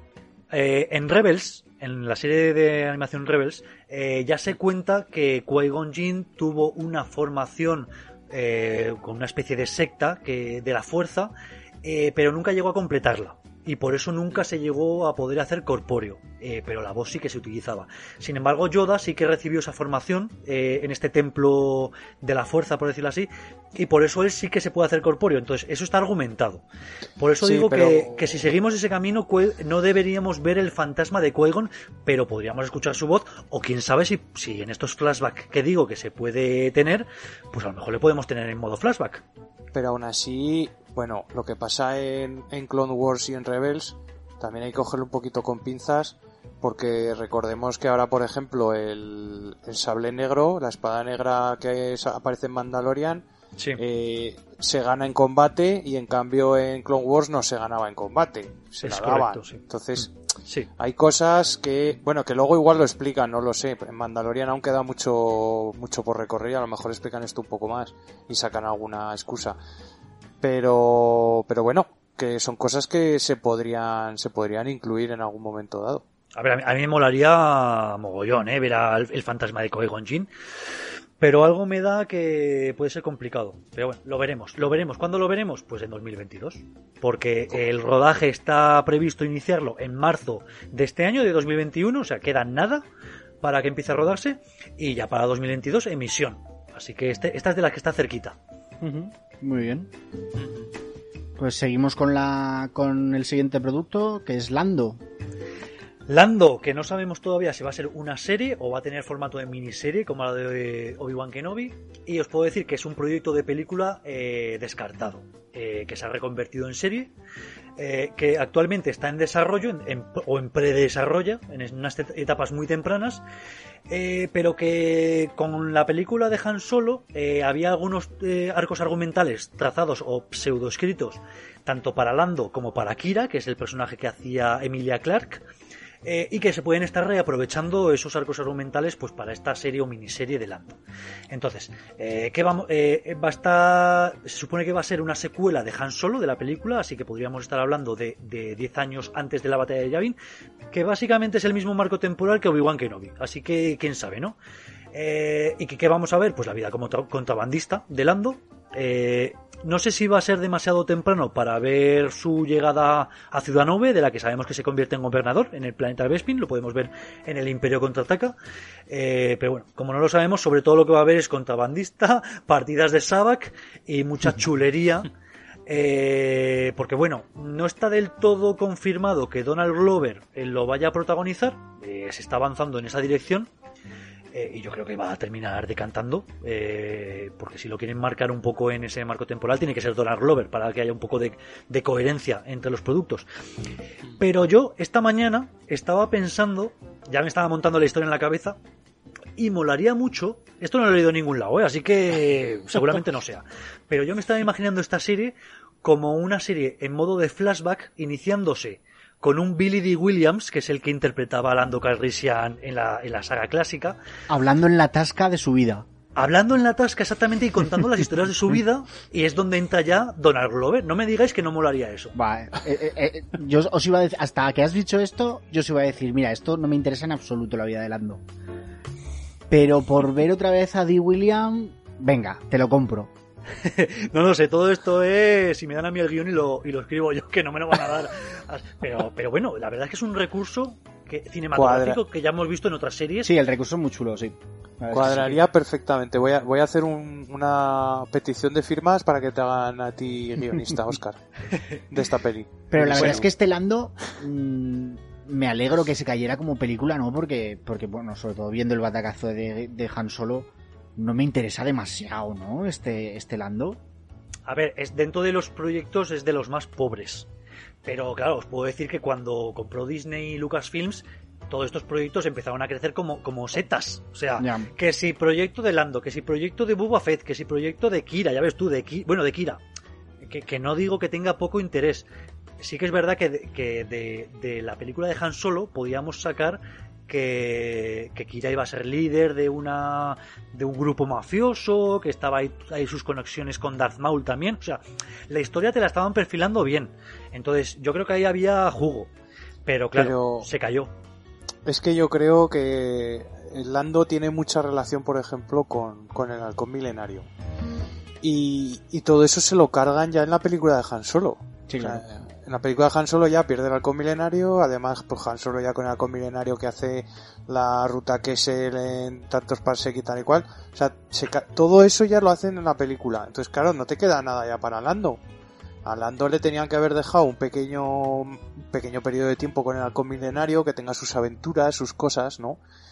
Pero es, todo eso se lo ventilaron en la película. Entonces, claro, ahora se queda ahí un poco como huérfano, ¿no? A ver, pues al final lo que sería este Lando sería eh, una historia de contrabandistas espaciales enmarcada así en este universo de Star Wars, pero como has dicho David, es que ya no le queda nada a lo que agarrarse de, de la historia original. Entonces sería simplemente eso, eh, una historia de, de- de contrabandistas, podría ser en el universo Star Wars como podría ser en el viejo este. Sí. sin nada que, que tenga agarre que seguro que le, que le pueden encontrar formas de, de, sacarte este personaje o aquel pero no sé no es que me llame demasiado la atención la verdad A ver, a lo, mejor una ventaja pueda ser eso exactamente que dices, de que no se puede agarrar nada más de la trilogía clásica, pues oye, lo que decía antes, pues tienes en, en blanco la hoja para escribir lo que quieras dentro de que no rompa ninguna regla de Star Wars, ¿no? Entonces, pues lo que dices, a lo mejor podemos ver su viaje desde el contrabandista hacia la gobernatura de, Ciudad Nube. No lo sé, ya veremos. No obstante, si es en formato miniserie, pues a lo mejor puede ser como en Obi-Wan, tener a lo mejor seis episodios por ahí, darte unas cuantas pildoritas. Sí que es verdad que el personaje de Landon siempre ha sido muy querido por, por el fandom, muy querido y muy odiado, porque la verdad es que entre el episodio 7, perdón, que siempre me hago el lío, el episodio 5, el Imperio contraataca, eh, tal y como acaba, que se puede determinar que Lando es un traidor, traidor a los rebeldes, porque básicamente les entrega a Darth Vader, hasta que llegó el episodio 6, eh, el retorno del Jedi, y se, y se resarció un poco, pues durante esos tres años entre una película y otra, eh, ya os digo que Billy D. Williams, poco más que le escupían por la calle. os lo digo en serio, esto contado por él. Eh, porque era un personaje pues que muy odiado, pero luego digamos que, ya se hizo un hueco en el corazoncito del fandom y, es uno de los personajes más queridos, así que yo creo que esta serie va a tener éxito. Además de ser el negro de Star Wars. Claro, en, un tiempo donde la, inclusión no estaba tan de moda, ¿no? Es el negro de toda la galaxia. ya os puedo decir que, está también Samuel Jackson. Es verdad, pero bueno, bueno, eso ya es, ha sido a posteriori. Posterior, sí, sí. Os puedo decir que no hay fecha de estreno, ni más larga ni más corta. No, no me atrevo a, apostar ninguna fecha. Yo, venga, va, apostar sí. Os puedo decir 2024-2025, sin pillarme mucho los dedos. Pero veremos. Eh, lo que sí que se sabe es que va a ser dirigido por Justin Siemen, que es el director de Dear White People, que creo que es una serie de televisión, eh, pero bueno, no es de los más conocidillos, así que, a ver, tiene todo para, demostrar, ¿no? Lo que vale. Hostia, pues ha tenido muy buenas críticas, ¿eh? The White People. Que es una serie, ¿no? Sí, de Netflix. Y ha tenido muy buenas críticas, sí. Pues bueno, veremos, ¿no? Muy bien, pues siguiente producto. Saltamos a uno ya más, con un poco más de enjundia, ¿no? Ahsoka. Más de enjundia, además un personaje que sí también ha sido muy querido, más ahora con su intervención dentro de la segunda temporada de Mandalorian. Esta Ahsoka, que ya os digo que va a ser una miniserie, no sé de cuántos capítulos, creo que no lo tengo, eh, pero miniserie. Entonces, para el que no esté tan dentro del universo Star Wars, para que sepa quién es Ahsoka, pues quién es Ahsoka. Pues fue el aprendiz Padawan de Anakin Skywalker durante las guerras clon y también ha aparecido en la serie de animación Rebels y recientemente, pues como hemos dicho, en la segunda temporada de The Mandalorian, que ahí sí que la habréis visto, ¿no? Eh, existe una novela escrita por Eka Johnson, Johnston, perdón, eh, sobre la vida de Ahsoka después de dejar la Orden Jedi, pero no se sabe si van a tomar algo de esto. Ya sabemos que Filoni es muy amante de coger estos universos expandidos y reaprovecharlos, pero no se sabe. Eh, lo que sí que se parece es que se va a reaprovechar guiones descartados de Rebels, porque Rebels que tiene cuatro temporadas está acabado y no, y no va a haber más, por lo visto. Pero esta serie a lo mejor la podíamos tomar casi como una secuela de, de Rebels, o si no directa, indirecta, ¿no? ¿Quién tiene de productores ejecutivos esta, esta serie? Eh, pues a Dave Filoni y a John Favreau, que son los mismos que de Mandalorian, así que bueno, podemos estar tranquilos. Y va a estar eh, integrado dentro del mismo marco temporal que de Mandalorian. ¿Y qué cosas interesantes?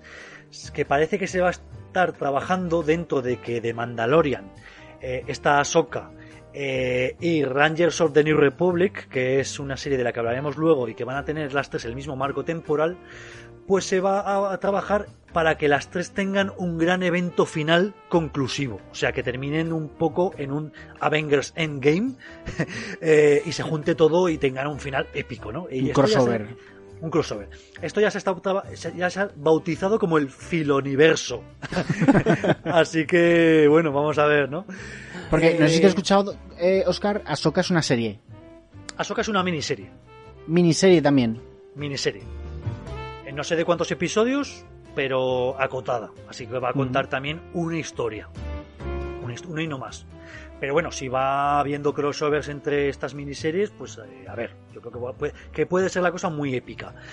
Eh, ¿De qué puede ir la serie Ahsoka? Pues mira, en The Mandalorian ya vemos que Ahsoka pregunta por el paradero del gran almirante Thrawn que es un personaje que aparecía en la serie Rebels y del que íbamos a hablar más tarde porque se rumorea una película sobre él, pero bueno, ya que estamos hablando con él de él ahora, pues lo vamos a meter en contexto, ¿no? ¿Quién es el gran almirante Thrawn? Pues mira, eh, os digo que si Darth Vader es el villano de la saga cinematográfica de Star Wars, el gran almirante Thrawn lo es del universo expandido. Porque aparece en la trilogía de novelas de la Nueva República, que está escrita por Timothy Zahn, eh, pues que esta, esta novela, de, esta, esta trilogía de la Nueva República es lo que, hasta que llegó la trilogía de, de JJ Abrams, es lo que se supone que continuaba el episodio 6 y lo que todos cuando, cuando soñábamos con el episodio 7, 8 y 9, pues soñábamos con que nos contase esta historia. Pero luego ya llegó Disney y hizo lo que le dio la gana. Pero bueno, eh, os digo que es un personaje súper carismático, es uno de los 12 grandes almirantes que tenía el imperio y el único no humano, porque el imperio hay que recordar que era un, vamos, súper racista, ¿no? Entonces, el único, el único de estos 12 grandes almirantes no humanos era este gran almirante Thrawn, que es de la raza Chis, que, bueno, tiene piel azul y ojos rojos. Eh, y, que, y que si llegó a ser gran almirante en este régimen tan xenófobo como el Imperio Galáctico fue porque tiene una inteligencia extrema. Es un estratega colosal pero vamos, hasta el punto de que yo creo que sería capaz de ganar al ajedrez al, protagonista de Gambito de Dama, a, Beth. Eh, y no es el típico villano de opereta, no, no, es que es, un caballero súper educado, que mide cada paso, que siempre va por delante de sus rivales y, bueno, eh, lo que ocurra a grandes rasgos en, en la... O sea que es un, es, es, un, es como un enemigo de James Bond, ¿no? Sí, sí, sí, no, o sea, podría ser el Doctor No. Yo este lo conozco de lo conozco de los de los cómics que salieron de las novelas que has dicho, mm. de que es heredero del Imperio la colección de cómics que, que salió después de, de, la trilogía clásica, que obviamente es lo, es lo que decías tú, que es un poco lo que esperábamos ver en, los episodios 7, 8 y 9.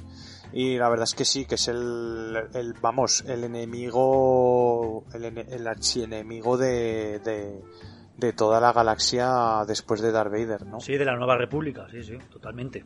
Claro que eso es lo que queda de los restos del Imperio, ¿no? Claro, porque mira, es lo que os cuento. Eh, eh, a, grandes rasgos, lo que ocurre en, esta saga de novelas de la que hablamos, la de la trilogía de la Nueva República, que también es conocida a veces como la trilogía de Thrawn, eh, es que Thrawn servía con su flota en las regiones desconocidas, ¿vale? y bueno, volvió a las zonas centrales del imperio en algún momento y se encontró con que el emperador Palpatine había sido asesinado, ¿no? Entonces, claro, dentro de todo este esta sequedad de, jefes y de alguien que podía tomar el mando, pues él se erigió como líder, ¿no? del bando imperial. Y llegó a poner en aprietos a la República, ¿no? Eh, vamos, el enemigo a batir. Entonces, eh, dentro de esta gran cantidad de libros que, que existe dentro de la temática de Star Wars, y que hemos dicho que llamamos un universo expandido, ya hemos dicho que Disney eh, lo sacó del canon, pues ¿qué hizo Dave Filoni para la serie Rebels? Pues se levantó una mañana y dijo, hoy me he despertado con ánimo canonizador. Entonces, cogió a este personaje, lo introdujo dentro de la serie Rebels, del que era director, y de esta forma, pues mira, ya tenemos al, al almirante Thrawn dentro del canon que se había quedado fuera con la compañía de Disney, pero al introducirlo dentro de la serie Rebels ya es canónico, así que se puede utilizar y su historia está aceptada, ¿no? Además hay una cosa muy interesante con el almirante Thrawn y es que se desarrolla en la en la época en la que Luke Skywalker funda la, la nueva Orden Jedi en la que se empieza a crear la nueva república, o sea que hay mucho movimiento, ¿no? Hay, hay muchas cosas ahí que todavía no hemos llegado a ver del todo, que yo creo que Filoni va un poco encaminado a eso, yo creo que nos quiere enseñar la nueva orden Jedi o, o algo parecido. Bueno, en algún eh, momento, no sé cuándo, pero en algún momento lo querrá hacer. A ver, en realidad, eh, lo que podemos ver a lo mejor en Ahsoka es, eh, ya, hemos ya hemos oído que en, que The Mandalorian lo estaba buscando, pues podemos ver en su serie la búsqueda de este almirante, a lo mejor su enfrentamiento con él, y bueno, uso de la fuerza, sables láser y tal y cual. Entonces, aunque os he de decir que el almirante Thrawn eh, consiguió domesticar a una raza alienígena, eh, los Smee o algo así creo que se llamaban, que se los enroscaba en el cuello y que era capaz de repeler el uso de la fuerza. O sea, lo típico de los que los Jedi son pueden influir dentro de ti y hacerte tomar decisiones eh, que ellos desean, pues eh, Thrawn era, era inmune a este, a este uso de la fuerza. Entonces, Madre mía. A ver lo que puede haber con esto, ¿no? Bueno, llegó incluso llegó incluso a resucitar al, al emperador en, en uno de los... No sé si en las novelas es así, pero en uno de los cómics pasaba.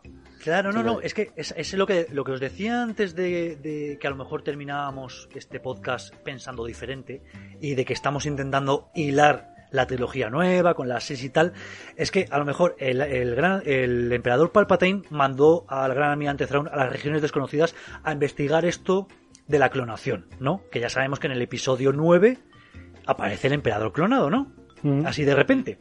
Eh, ¿Qué hemos visto en The Mandalorian? Que se quieren hacer con Baby Yoda, con Gogru, para, para investigar clonación. Ya sé por dónde vas. Ojo, O sea, spoiler. Ya sé ojo, por dónde vas. Ojo que estamos hilando todo esto para a lo mejor eh, canonizar o darle sentido a la trilogía de JJ Abrams. ¿no? O sea, que ahora Disney trabaja solo y únicamente para que al fandom le guste la nueva trilogía. O sea, va, va a No, trabajar no, no, no. durante seis años para que al final se, se hile todo. No, a ver, lo, lo de la clonación del emperador Palpatine ya es un tema que, como dice David, aparecía en los cómics y en las novelas, ¿eh? O sea, no es algo que se haya inventado JJ Abrams de repente. Entonces, eh, todo esto ya, ya aparecía en los libros. O sea, entonces no, no es que Disney esté trabajando ahora, sino que yo sí que creo que estoy viendo una intención con hilar todos los productos. Que tampoco me parece mal, ¿eh? Ujú. Y si bueno, lo hace eh, Filoni, si lo hace Filoni, yo doy mi visto bueno. en, en Filoni We Trust. Entonces, ¿quién puede aparecer en esta serie de Ahsoka? Pues Rosario Dawson, que es la que ha interpretado a Ahsoka en, en The Mandalorian. Espectacular. Quizá, quizá el Almirante Thrawn, quizá personajes que veíamos en la serie de animación de Rebels, como pues, Bo-Katan, como Ezra, como Sabine, no sé. Y muchos crossovers con lo que os digo que va a ser eh, series contemporáneas como Rangers of the New Republic, eh, The Mandalorian y tal, ¿vale?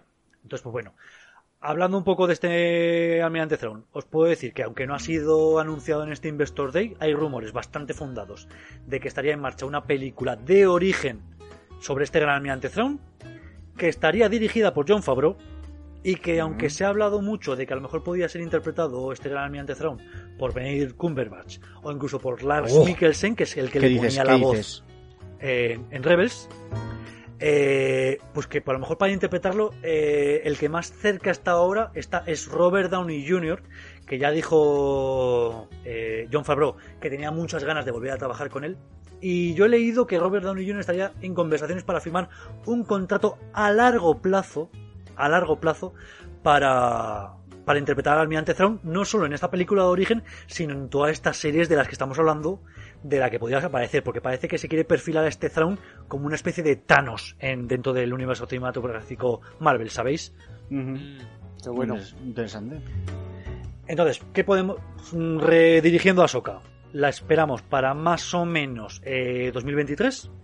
Y una cosa, un detalle que da, eh, a mí me ha molado mucho y que, bueno, podría ser desarrollado dentro de esta miniserie o no, es que el logo que se puede ver en el cartel de, de Ahsoka, del que han, han demostrado en el, en el Investors Day, es un, es un logotipo que representa eh, al mundo entre mundos visto en la serie de animación Rebels, que este mundo entre mundos es un entorno donde un usuario de la fuerza puede acceder a recuerdos y momentos pasados e influir en ellos. O sea, que podríamos estar hablando aquí de, de viajes en el tiempo interdimensionales para poder eh, influir en los hechos. Ojo, eh. Wow. Ojo Madre que se puede venir algo muy gordo. Madre mía. Todo para hilar la trilogía nueva, ¿eh? Sí, sí. Todo para No, que el no. fandom. Para que el fandom duerma tranquilo. No, mira, yo me voy a coger a lo que ha dicho Rikumato. En Filoni confiamos, ¿no? Y si lo hace Filoni, no va a ser algo gratuito, va a ser algo con sentido, con calidad y con mucho sentido. Ya hemos dicho que, que Filoni era uno de los mayores expertos de Star Wars. A lo mejor después de George Lucas viene él, porque es un fricazo de la muerte. Que, que es, es, eh, bueno, eh, algo muy rápido voy a decir que cuando contrataron a Dave Filoni para hacer The Clone Wars le llamaron por teléfono eh, merece la pena contar esta anécdota, pero voy a contar muy rápido.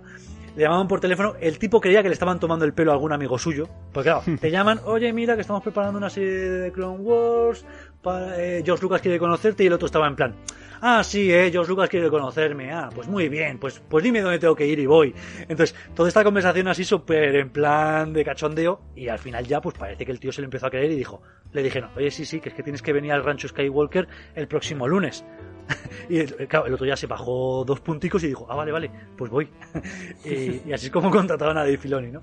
Entonces yo creo que, que, que si Filoni lo orquesta y Fabro lo dirige, pues podemos tener algo aquí, algo muy gordo. Muy bien. Pues continuamos un poco por el mismo camino, ¿no? Porque seguimos con una serie, supongo también, que encauza mucho en esta línea temporal y en estos personajes que estamos hablando, que es Rangers of New Republic. Sí, esta Rangers of the New Republic, que no sabemos todavía si va a ser serie o miniserie. Yo creo que a lo mejor tiene sentido que sea también una miniserie contemporánea a estas de las que hemos hablado, al de Mandalorian, a Ahsoka que yo creo que aquí, es que no sé si lo he leído o, se rumorea que, que, esta de Rangers of the New Republic y de Ahsoka sí que puede tener una una emisión simultánea, que es lo que hablábamos antes de que, de que a lo mejor podríamos tener en la misma semana capítulo de Ahsoka y capítulo de Rangers y en algún momento tener un crossover y, y, tener que haber visto las dos series para no hacerte spoiler, ¿no? Que esto yo personalmente ya lo vi en Stargate SG-1 y Stargate Atlantis, que fueron dos series que en un determinado momento se emitieron simultáneamente y algunos episodios estaban cruzados y o los habías visto y estabas al día semanalmente o te podías comer algún spoiler guapo. Entonces, si esto ocurre, yo creo que puede ser un ejercicio chulo, ¿eh? eh Volvemos a tener a los productores ejecutivos de Filón y John Favreau, que están aquí con un ojo encima. ¿Y de qué, de qué va? ¿De qué va esta serie? Pues se centrará en un grupo de rebeldes impartiendo su propia justicia por la galaxia. Y en palabras textuales, lo que ha dicho Disney, o sea, Disney, perdón, en, en palabras textuales, lo que podemos ver de, de, lo que ha sido los Rangers of the New Republic dentro del universo cinematográfico, es que eran una agencia que fue establecida por primera vez en la, en la República Galáctica, antes de las guerras clon, y que después de instaurarse, instaurarse la nueva república, pues es, se restableció en algún momento, ¿no? Este, este cuerpo del ejército, ¿no? Eh, y bajo la nueva, bajo la República Galáctica se les, se les encargó perseguir a los criminales considerados pues demasiado peligrosos para, para las fuerzas de orden, de orden, locales. Ya sabemos que la República Galáctica era, tenía una organización federal o sea, cada, cada, mm, cada planeta o cada sistema de planeta, planetas era un poco independiente y luego tenían un mando común en la República. Entonces, cada planeta tenía sus fuerzas de orden locales, pero yo creo que cuando el delito trascendía a nivel interplanetario, pues estos Rangers of the New Republic eran los que, los que entraban en acción, ¿no? Entonces yo creo que podemos ver esto. El eh, FBI de la Nueva República. Algo así, algo así. Pero, perdona, Oscar, eh, eh, ¿a Cara Dune no la nombran Ranger en Mandalorian? Claro, es que Cara Dune, yo no sé si es Ranger de la Nueva República y puede intervenir en esta serie, o es una fuerza de orden local destinada a un planeta en concreto. Pero es Ranger, ¿no? no, lo nombran que, literalmente Ranger. Es que no sé si dicen Ranger o Marshall. Mm, vale, puede ser que sea mm. Marshall. Claro, es a lo que iba yo ahora apariciones mm, me en esta equivocando, serie, pues puede ser, sí, sí. creo que a lo mejor podíamos tener en esta serie a Cara Dune, quién sabe, que ya era Marsen, interpretada por Gina Carano. Creo que a lo mejor podíamos tener a Cobb Band, que es el que sale en el primer episodio de la segunda temporada, que es el interpretado por Timothy Olyphant, ¿vale? Que también era Marshall en, esta, en este planeta. Y, y, si recordamos en The Mandalorian aparecían estos pilotos de ala X, estos policías uh -huh. espaciales. Entonces yo creo que a lo mejor, quién sabe, ¿eh? no lo sé si esta serie podía unir a todos estos actores o personajes y verles o no. Ya veremos. Bueno, lo que, lo que cara de es... un personajazo y mujerona, ¿eh? Sí, sí, sí. Eh, dentro de, de, estos personajes femeninos que se están introduciendo y que es fantástico verles, tienen mucha fuerza. Mucha fuerza. Veo más posibilidades de ver a Cara Dune que a Cobb Band, porque creo que Timothy Olyphant, por su caché como actor o por su nivel de actor, a lo mejor está destinado a cotas más altas eh, y, y, a lo mejor lo que, lo que ha hecho dentro de, de Mandalorian es un cameíto de un episodio. Pero quién sabe, a lo mejor si le han puesto un buen proyecto delante de la mesa, un buen guion y, y va acompañado con un buen sueldo, pues ¿por qué no se va a pasar por aquí, no? Mm.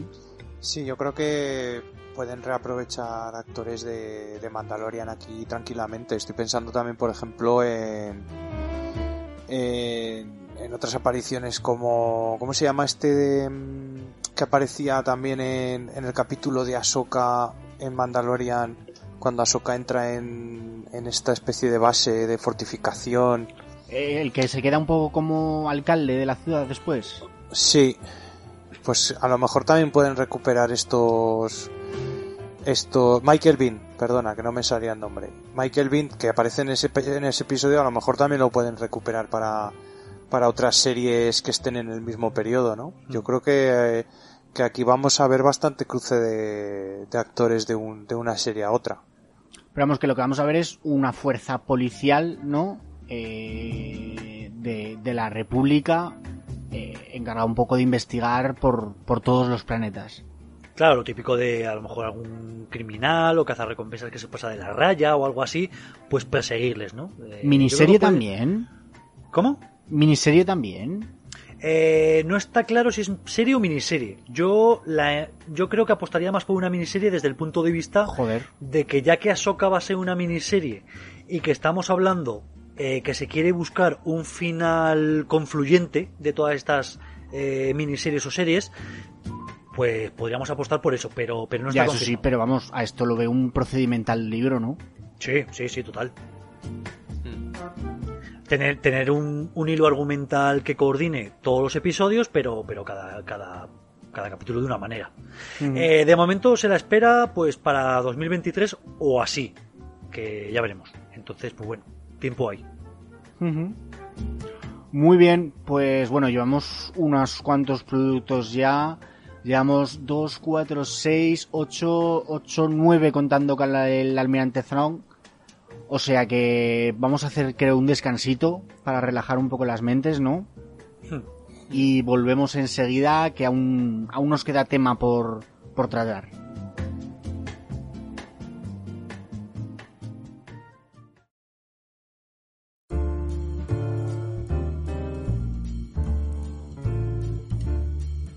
Hola, ¿qué tal? Para mi recomendación os traigo una película documental de 2009 llamada The Cove ópera prima del fotógrafo naturalista Luis Fiollos, The Cove es un documental que denuncia la matanza indiscriminada de delfines que se produce todos los años en un pequeño pueblo pesquero de las costas de Japón, llamado Taiji. En una cala escondida y sin acceso al público, los delfines migratorios son conducidos hacia una ensenada escondida donde son atrapados con redes para darles muerte por medio de lanzas y cuchillos junto a barcos pesqueros pequeños, y algunos de ellos capturados para su posterior venta a parques y espectáculos acuáticos. Y aquí es donde entra Rico Barry, protagonista del documental y antiguo entrenador de delfines, que en su día se encargó de entrenar a los delfines que dieron vida al mítico Flipper, pero que en un momento dado se dio cuenta del sufrimiento que estos animales tan inteligentes tienen en condiciones de cautividad. A lo largo del documental eh, vamos viendo las dificultades que va a tener el equipo de cineastas para, para acceder a la fortaleza natural que es la cala, eh, cuyo acceso es muy complicado, eh, además de restringido por la vigilancia de los pescadores que impiden cualquier tipo de filmación, llegando a ponerse violentos, a la que se suma el control policial y las dificultades burocráticas que encuentran por parte de la administración. En ese momento se dan cuenta de que todo tendrá que ser de una forma clandestina. Y aquí es donde el documental da un vuelco realmente apasionante eh, y se convierte en un thriller de espionaje o película de robos. Empezando por una escena de, de reclutamiento de equipo al más puro estilo de Ocean's Eleven, nos encontramos con un plan maestro para conseguir filmar en, dicha cala. Buceadores con cámaras infrarrojas, cámaras espía escondidas en piedras, todo para llevarnos sin descanso hasta la escena final, en la que el equipo consigue su cometido, terminando el relato con unas escenas que realmente ponen los pelos de punta. En su estreno, el documental fue galardonado con 24 premios, entre ellos el Oscar a la mejor película documental o el premio del público en el Festival de Sundance de 2009. Un documental de naturaleza y denuncia divulgativo y comprometido, con una estructura realmente muy muy entretenida. Si os interesa, lo podéis encontrar tanto en Amazon Prime como en Filming. Así que acercaos a él y me comentáis. Un saludo.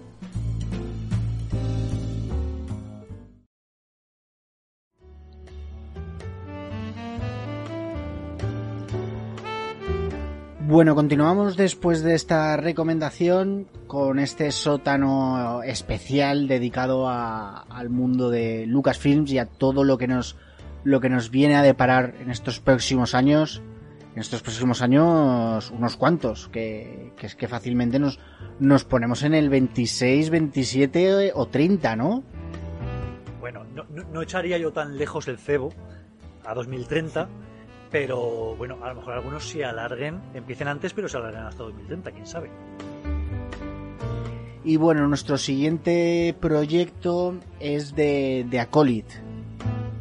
El acólito. El Bueno, el acólito, el acólito que no me atrevo a decir acólito o acólita, porque la directora de la serie, que va a ser una serie, que es Leslie Headland, que la hemos visto como directora de la muñeca rusa, Russian Doll, eh, ha comentado que quería una protagonista femenina. Entonces, yo no sé si la protagonista va a ser la acólita o, la serie va a ser sobre un acólito y, y la protagonista femenina, pues digamos, va a estar en el bando de los buenos, por decirlo así. Porque de qué va a ir esta serie? Va a ser una serie sobre el lado oscuro, ¿vale? Sobre Sith y tal. Entonces, en la descripción que ha dado Lucasfilms es un thriller de misterio que llevará a la audiencia a una galaxia de oscuros secretos y poderes emergentes del lado oscuro en los últimos días de la Alta República. La Alta República viene a ser eh, entre 300 y 100 años antes de la batalla de Yavin, o sea, antes del episodio 4 eh, de la Star Wars original. Entonces, si es al final de la Alta República, pues digamos que estaríamos hablando de, de 100 años antes, ¿vale? Eh, Eso es que va a estar- antes va a estar incluso rela- de la amenaza Sí. fantasma. anterior a la amenaza fantasma, podríamos decir, así echando cuentas, unos 70, unos 60, 70 años antes de la amenaza fantasma. Joder. ¿Vale? Entonces va a estar relacionado con los cómics y las novelas de la Alta República que están saliendo ahora y que se está apostando mucho con él y que tienen pintaza. O sea, yo le he estado siguiendo un poco la pista por internet. Se llama eh, High Republic, así, la, la Alta República. Son cómics y novelas. Y tienen muy buena pinta. Entonces, pues parece que, que va, va a estar algo de relacionado, ¿no? Entonces, pues claro, eh, va a ir de Sith la serie. Entonces, joder, tiene muy buena pinta. Lleva un año en preproducción. Se desconoce la fecha de estreno, pero ya se está empezando a rumorear apariciones. Entonces, esta serie a lo mejor podría hablar o salir de Darth Plagueis, que sabemos que es el, el maestro de Palpatine, o Darth Tenebrus, que es el maestro de Darth Plagueis, pero creo que también podría aparecer Yoda, porque por edad ya sabemos que Yoda tenía 800, 900 años, así que podría aparecer. Y los rumores más fuertes ahora son que el actor Bill Skarsgård, que es el Pennywise en, Day, en, en- It, ¿no? Mm. En la, no- Eh, la nueva de It. Sí, pues podría estar en conversaciones para interpretar al joven Palpatine, ¿vale? Que ya sabemos que el joven que Palpatine no tiene 100 años, así que digamos que sería un poco posterior a esto. Son rumores, podríamos estar trabajando también con flashbacks o flash forwards, pero bueno, lo que, lo que ha dicho la serie es esto. O sea, la- lo que ha dicho Lucasfilm es eh, últimos días de la era de la Alta República. A lo mejor cogen ahora y dicen, no, es que la Alta, la Alta República en vez de acabar a los 100 años, que es lo que sabíamos hasta ahora, acabó a los 50 antes de la batalla de Yavin. Pues vale, pues ya tienes a joven Palpatine ahí metido, ¿no? Yo, Yo- Este, pro- este producto me, me- me- tengo muchas ganas, tengo muchas ganas. Yo de todos modos, 100 años lo veo poco pronto. O sea, lo veo demasiado cercano a...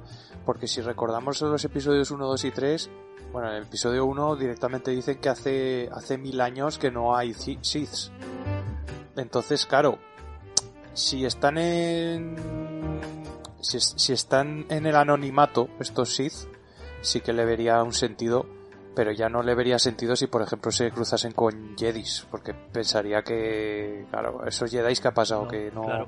no han informado a- al Consejo Jedi, o, o qué, porque el No, claro, Consejo es que Jedi Lo piensa que, veríamos- hace mil años que no existen los Sith, entonces Claro, lo que veríamos en esta serie sería Siths confabulando contra la República, pero digamos haciendo un macroproyecto sobre la que va a ser la futura venganza. Pero obviamente no se pueden cruzar en ningún momento con, con los Jedi, porque lo que dices, eh, hace mil años estaban la raza de los Sith, eh, Darth Bane es el que creó la regla de los dos, que es lo de que siempre habrá una- un maestro que es el que ostenta el poder y el aprendiz que es el que lo ansía, y, y que no y que no nos podemos salir de ahí. Entonces, eh, para los Jedi no hay Siths por ahí. Entonces, eh, en esta serie no podemos ver comunicación entre, entre buenos y malos. Eh, tiene que ser todo entre las sombras. No, y si además dices que va a ser un, un thriller, podemos tener aquí más incluso un thriller político, ¿no? Hmm. O incluso, bueno, si, si estos encontranazos con algún Jedi se dan en el, en el borde exterior de la galaxia donde no hay tanto, tanta información, pues podría darse el caso. Pero vamos, yo lo veo más como lo que dices tú, que, que es una historia solo de Sith, que no, no se van a juntar con Jedi y que están eso, pues, conspirando, ¿no? Claro, y que si, si haces una serie sobre Sith tienes que tener utilización de la fuerza y tienes que tener sables láser. O sea, la gente va a querer ver ahí por ahí alguna lucha, ¿no? No sé si contra un Jedi y que, y que lo que dices, al estar en el borde exterior a lo mejor y matarlo, nadie salta a la liebre, ¿sabes? O, o, o luchas contra, en algún planeta en concreto, no lo sé, no sé lo que puede haber, pero pinta yo creo que tiene buena pinta si sirve para aumentar todo lo que es la mitología así y tal, bienvenido sea y, creo que puede molar. Muy bien, pues seguimos con la siguiente que es Andor. Andor, que es un es un spin de un spin-off de Rogue One, eh, si, recordamos, eh, al personaje, el personaje de Cassian Andor, que aparecía en Rogue One interpretado por Diego Luna, pues pues le vamos a tener aquí como seis años antes de esa película, ¿no? Eh, le veremos como, como, miembro de la Alianza Rebelde, internándose en los bajos fondos y realizando, pues en ocasiones, algunas acciones no del todo limpias, que ya recordamos que en Road One tenía alguna conversación diciendo, pues que a veces tenía que tener un papel de ejecutor, por decirlo así, eh, no del todo limpio y que la, la Alianza Rebelde a veces se manchaba las manos que no todo es de luz y multicolor, ¿sabes? Eh, y que la Alianza Rebelde es muy buena, a veces, pues eso, hay que hacer cosas un poco pueriles, ¿no? Es una esto, es lo que, esto es lo que comentaba yo, que, que vamos a ver el lado más feo de, de, la, de la Alianza Rebelde y esto a lo mejor también puede mostrarnos un, un lado diferente del imperio, ¿no? De cómo pues esa gente está luchando contra o, piensa que está luchando contra terroristas realmente hmm. en en sí digo no que, que, al final será una, una, serie de espías dentro de, este mundo de Star Wars no y, Eso los espías muchas veces pues trabajan en el filo de la navaja en, en palabras de la propia Kathleen Kennedy intenso thriller de espías para morderse las uñas. Pues eso. lo has clavado, Diego. Y bueno, eh, ¿qué os puedo decir? Pues que, ya hubo conversaciones antes de la propia Rogue One, parece mentira, pero ya hubo conversaciones antes de Rogue One sobre el potencial de este personaje y de que la historia que se podía contar, ¿no? Y en 2018 Bob Iger, el presidente de Disney, eh, fue, anunció ya esta serie, ¿no? Entonces, desde 2018 ha tenido varios retrasos por pues, entre guiones y sobre todo luego con la pandemia. Eh, pero ya está en rodaje la primera temporada que va a tener 12 episodios cuando digo que es la primera temporada, se supone que luego va a tener más. O sea, esta no es una miniserie, esta parece que va a ser una serie más larga. Claro, todo dependerá de que tenga éxito, ¿no? Entonces, la primera temporada de 12 episodios ya está en rodaje, comenzó a filmarse en noviembre de 2020 y después de seis semanas de preproducción en Reino Unido, ¿vale? Os puedo decir que tiene bastante presupuesto, muy buen staff técnico y que en el Investor Day se pudo ver un vídeo de extra de las cámaras, de las cámaras, una especie de making of, eh, pues donde veíamos una entrevista con Diego Luna, hablando sobre la serie, viendo algunas imágenes de la historia, y, lo han definido como una película muy larga, así que podemos ver a lo mejor una película de 12 horas dividida en cachitos, ¿no? O sea, como que va a tener va a ser una, una, serie argumental más que procedimental, que va a contar una historia a lo largo de, todos los capítulos. yo creo que puede ser interesante. ¿Puede que sea la primera que veamos de todas las que vamos a hablar hoy? Eh, no. Ah. No porque esta se espera el estreno en 2022, pero ya hay alguna otra serie de la que de que este mismo año en 2021 vamos a ver, ¿vale? Ah, Os puedo decir que el creador va a ser eh, o es Tony Gilroy que es el guionista de Rogue One y de, y de toda la saga Bourne. O sea que al ser el guionista de Rogue One, esto va a ser, mm, vamos, va a decantar como spin-off directo. Eh, los guiones son del propio Tony Gilroy y de su hermano Dan, que le ha metido ahí, no sé si, si tiene algún tipo de, de vamos, que si se le da bien esto de los guiones, tiene talento o, o ha sido nepotismo. Pero bueno, el hermano está ahí metido. También Stephen Schiff, que es el guionista de, de Americans, y un guionista que me ha sorprendido, que es Bo Willimon, que es el creador y showrunner de, de House of Cards. Que, a ver, lo que cómo se puede desarrollar aquí en esta serie, ¿no? Pues mira, estábamos hablando de este Andor y, y estaba imaginándome yo un Americans en, en el universo Star Wars y Americans muy buena serie de espionaje ¿eh? de la Guerra Fría. Que si, si la saben trasladar a este mundo, una ambientación brutal. Yo lo que he visto de las imágenes tiene muy buena pinta.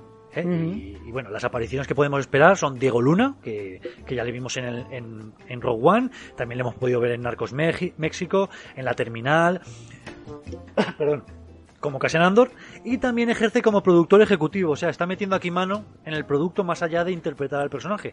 Así que, bueno, a mí me parece muy interesante que cuando una serie va sobre un personaje en concreto, eh, aparte del guionista principal, eh, el propio actor es de los que más conoce a ese personaje porque le tiene que dar una profundidad, ¿no? Entonces me parece bien que se cuente con él eh, para las ideas que pueda aportar, ¿no? Muy bien. Eh, veremos también a- al robot K2SO, que era muy gracioso.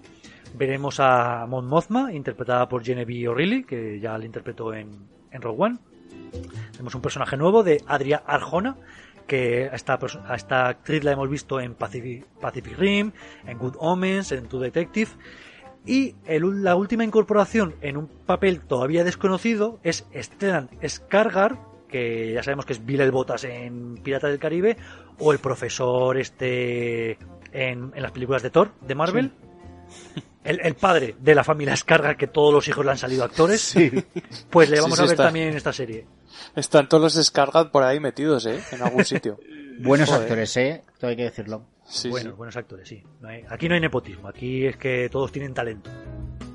Y bueno, como he dicho, se espera para 2022, pero, pero inicialmente no ibas desencaminado, Freak.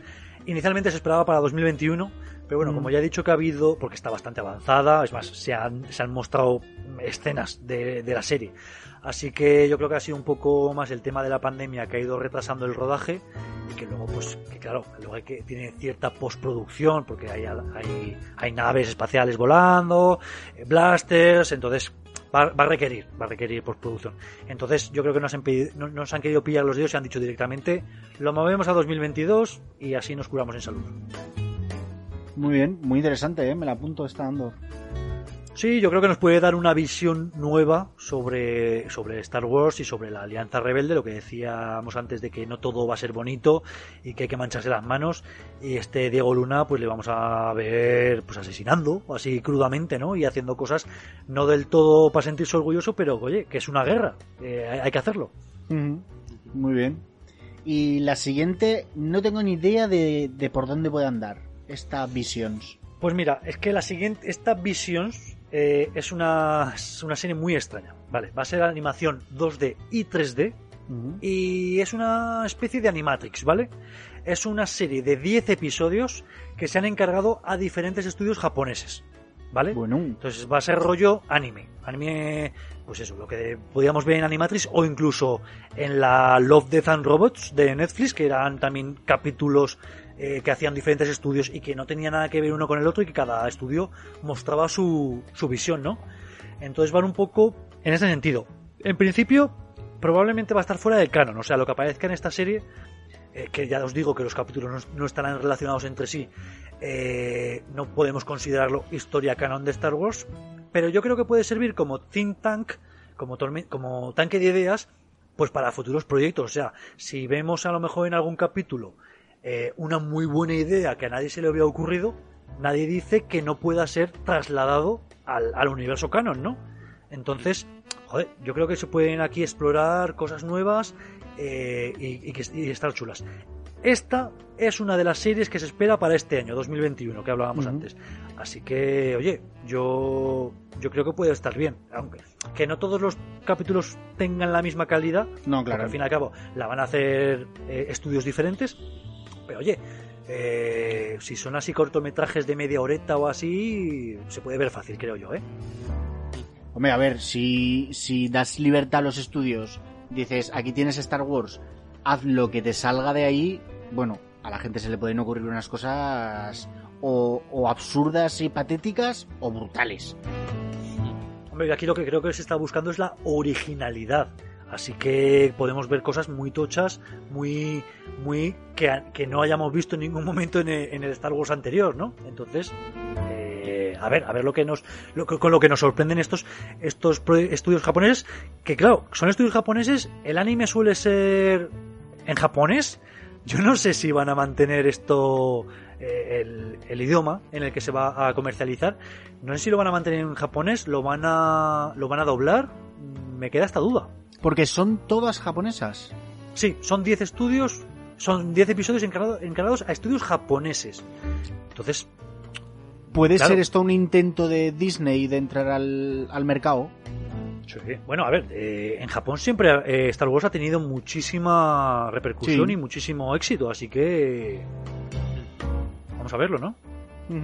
No recuerdo si Love, Death and Robots eh, estaba doblada.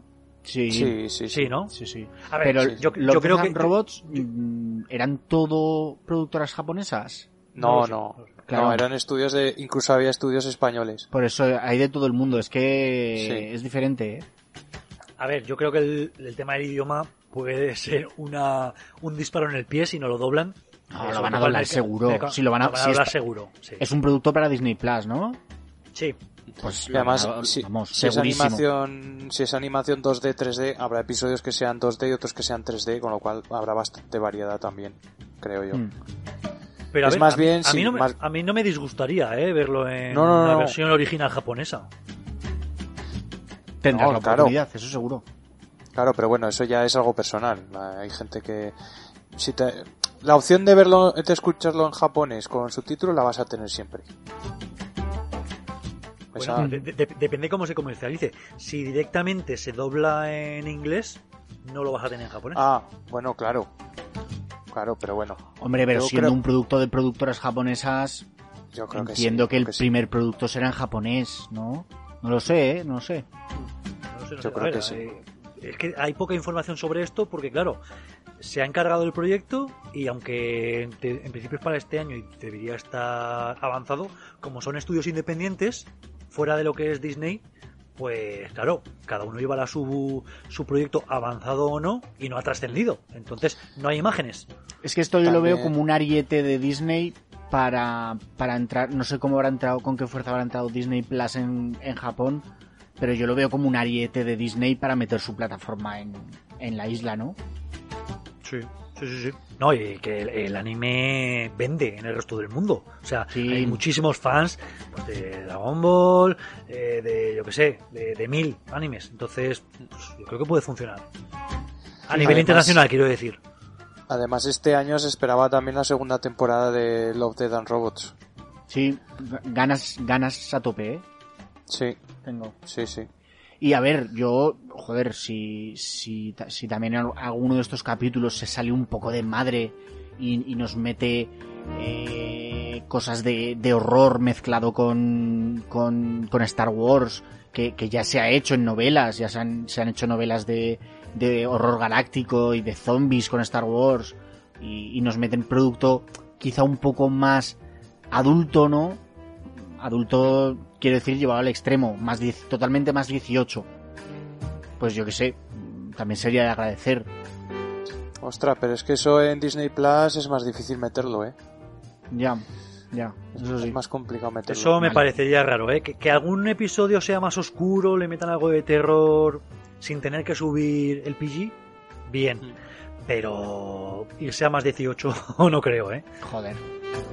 Pues hombre, un poco de valentía, coño. bueno, interesante producto. Nos vamos al siguiente que es de Bad Batch. The Bad Batch, que va a ser una serie de animación digital, que, que este sí que es un spin-off directo de The Clone Wars. O sea, es más, eh, el productor ejecutivo Dave, Filoni, que, que ya ha dicho que va a ser muy en la línea de The Clone Wars. Entonces, bueno, eh, va a ser una. Si tiene siete temporadas Clone Wars, pues una octava temporada, ¿no? Entonces va a haber continuidad. Eh, se espera para este año, 2021, así que bien. Y trata sobre un escuadrón de élite, llamado la Fuerza Clon 99, con clones experimentales modificados genéticamente y que cada uno tiene una habilidad especial, ¿no? Entonces así tenemos al Sargento Hunter, que es un personaje tipo Rambo, tenemos a Crosshair, que es el francotirador, a Tech, que como su propio nombre indica es especialista en tecnología, y tenemos a Wrecker, que es así un morlaco tipo Hulk, súper cachondo y siempre se está riendo y, que mola mucho. Eh, estos clones tienen una apariencia ligeramente diferente, o sea, todos nacen de Jango Fett, o sea, que tienen una apariencia relativamente parecida a Jango Fett, pero como están modificados, pues, pues tienen ciertas distinciones, ¿no? Entonces, y estáis diciendo, hostia, pues para ser una serie que viene este año y que todavía no se ha emitido, cuánta, cuánta información tienes y cuánto parece que conoces a estos personajes, ¿no? Y es que resulta que a estos ya personajes ya se les pudo ver en la última temporada de The Clone Wars, en un arco argumental de cuatro episodios llamado, aquí se le llama la remesa mala, que a mí no me gusta nada esa reducción porque de Bad Batch de toda la vida el lote malo, ¿no? Sí. Eh, pero bueno, aquí se llama la remesa mala, ¿no?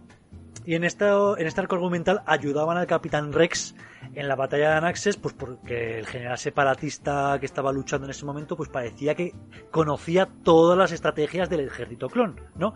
Entonces, pidieron ayuda a este escuadrón para utilizar pues tácticas originales que nunca habían sido pensadas por los clones, ¿no? No os voy a contar el final de, de cómo acabó esa batalla, merece la pena que la veáis, ¿no?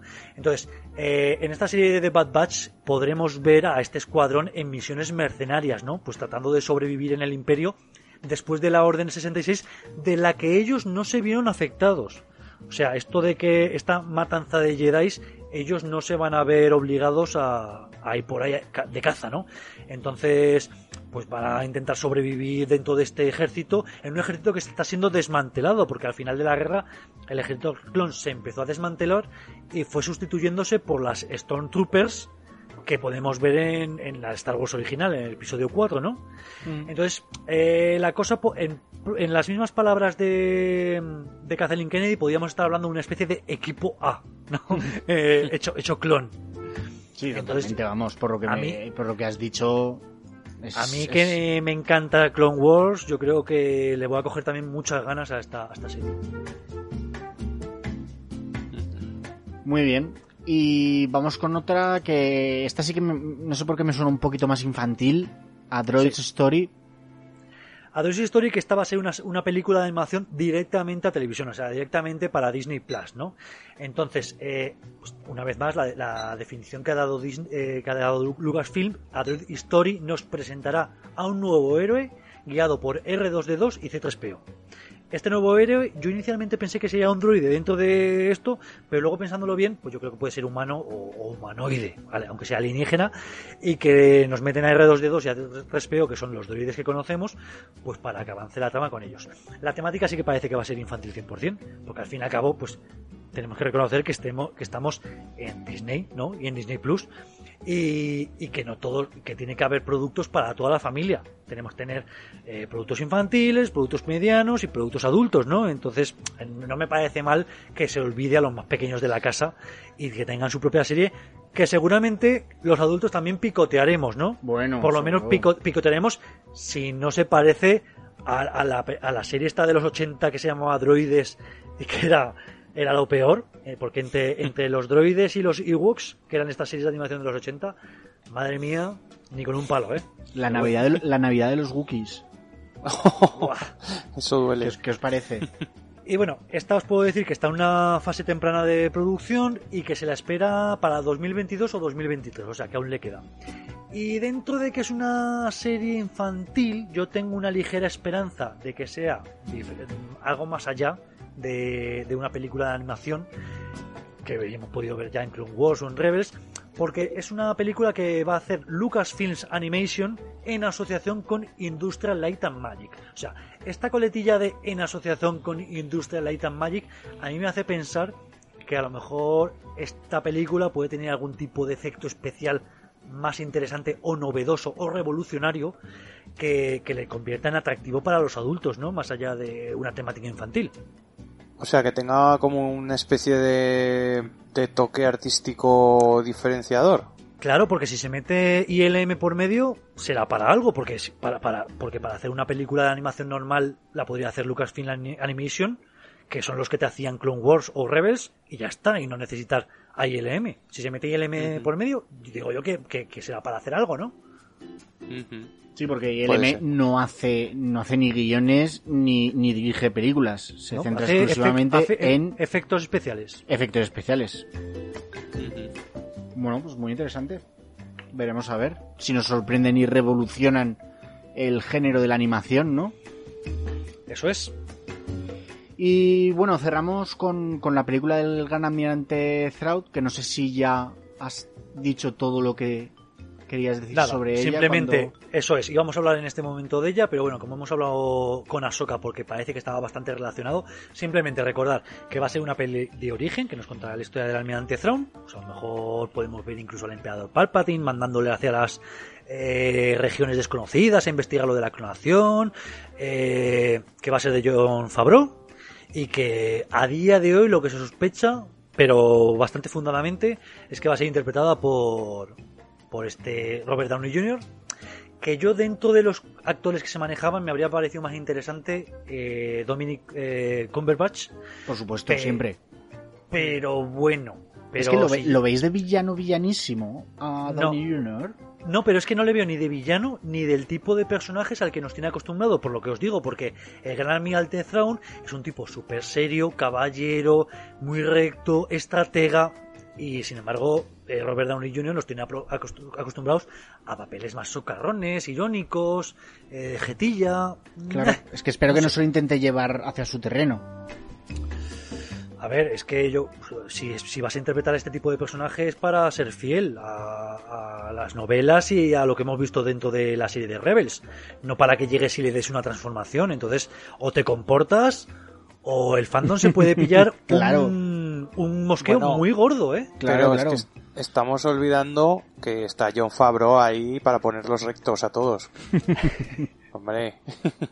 sí, pero que espero que no sea una cosa de de te debo un favor, ¿no? De, de Fabro a Downey Jr. Te voy a meter aquí y... Y de repente, soy Iron Man. soy el gran almirante Zone, estoy aquí.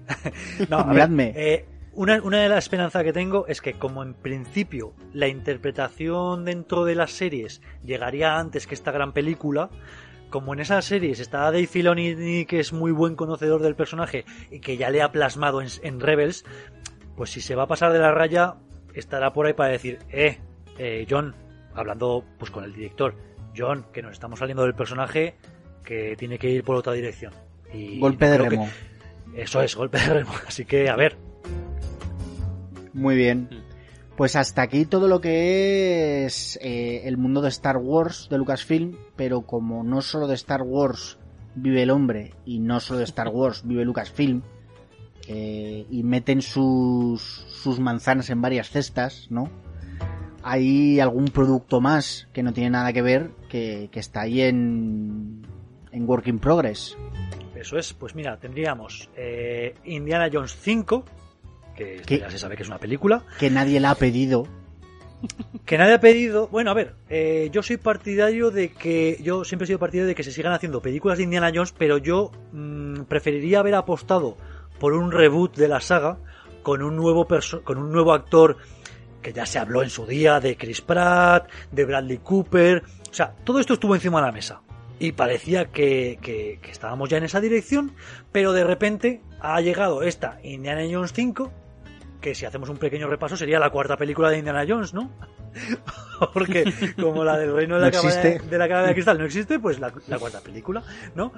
Eh, Pero es que, claro, si pones a otro protagonista ya no sale Harrison Ford, entonces... No me cago. Es que, Harrison Ford también querrá, su papelito ahí. Creo que de eso estamos hablando exactamente, de mandar a Harrison Ford ya un poco a la residencia de jubilados. Es que esto por lo visto yo creo que ha sido un poco empeño especial de Harrison Ford por hacer esta quinta película, porque lo que decimos, eh, después de Reno de la Caballería Cristal, que ya veíamos a un Harrison Ford vejete, que no terminó de satisfacer eh, las ansias de los fans. A ver qué, vamos, en esta Indiana Jones 5 o te resarces o te pegas el castañazo total y, y punto final a la saga, ¿no? Entonces, ya empezamos con problemas, porque inicialmente eh, Steven Spielberg iba a tomar las riendas y iba ya a, a, dirigirla, pero se terminó bajando del proyecto y ha sido sustituido por James Manigold, que le podemos recordar de películas como Le Mans 66, Logan o Lo Vendo Inmortal. A mí es un director que me gusta, así que bien, me puedo fiar de él. Bueno, Lo También... Vendo Inmortal, uff. No, pero bueno. Pero luego se, se resació con Logan en Logan y, sí. y, la, y Le Mans 66, que es la última película suya que he visto, peliculón. Peliculón, de verdad, me gusta ¿eh? mucho, sí. Eh, bueno, Sí, eh, sí. inicial- en Estados Unidos la película se llamó eh, Ford vs Ferrari, creo. O. Ferrari vs Ford, algo así. Pero aquí se tradujo como Le Mans 66. Peliculón. Vamos, entonces, Mm. bueno, me- yo me fío. En, confiamos. Entonces, el guion estaba inicialmente escrito por David Coeb, que, bueno, eh, escribió Indiana Jones 4, que no, no es muy buena eh, tarjeta de presentación, pero bueno, también estaba en Parque Jurásico, en La Guerra de los Mundos. Es un poco el guionista que iba de la mano con Spielberg. Claro, al bajarse Steven Spielberg, pues David Coeb se bajó. No sé si un poco por motu propio o, o porque le echasen. Él hizo unas declaraciones diciendo, no, cuando llega un nuevo director a una producción, lo menos que quiere esperar es el guionista del director anterior. Pero bueno, él no va a estar. Entonces, ahora el que está reescribiendo los guiones es Jonathan Kasdan, que es el hijo de Lauren Kasdan, que es el, el guionista original, que ya parece que esto viene eh, las grandes dinastías ¿no? de Hollywood, como pasaba un poco con cuando hablábamos de Cazafantasmas, que la próxima película de Caza- Cazafantasmas la va a dirigir Jason Reitman, que es el hijo de Van Reitman, pues parece que aquí pasa lo mismo, ¿no? Que mejor conocedor de la, de la saga que el hijo de, ¿no? ¿Qué pasa? Que Jonathan Kasdan tampoco tiene muy buena carta de presentación porque es el guionista de Han Solo, que ya sabemos que se la pegó. Entonces, bueno, la cosa no va bien. Entonces, pero bueno, os voy a dar por lo menos una buena noticia. Vuelve John Williams a encargarse de la música. Así que. Jo- John Williams no se baja nunca de los proyectos, macho. Bueno, Da igual, la- da igual que sea un proyecto de mierda, ¿eh?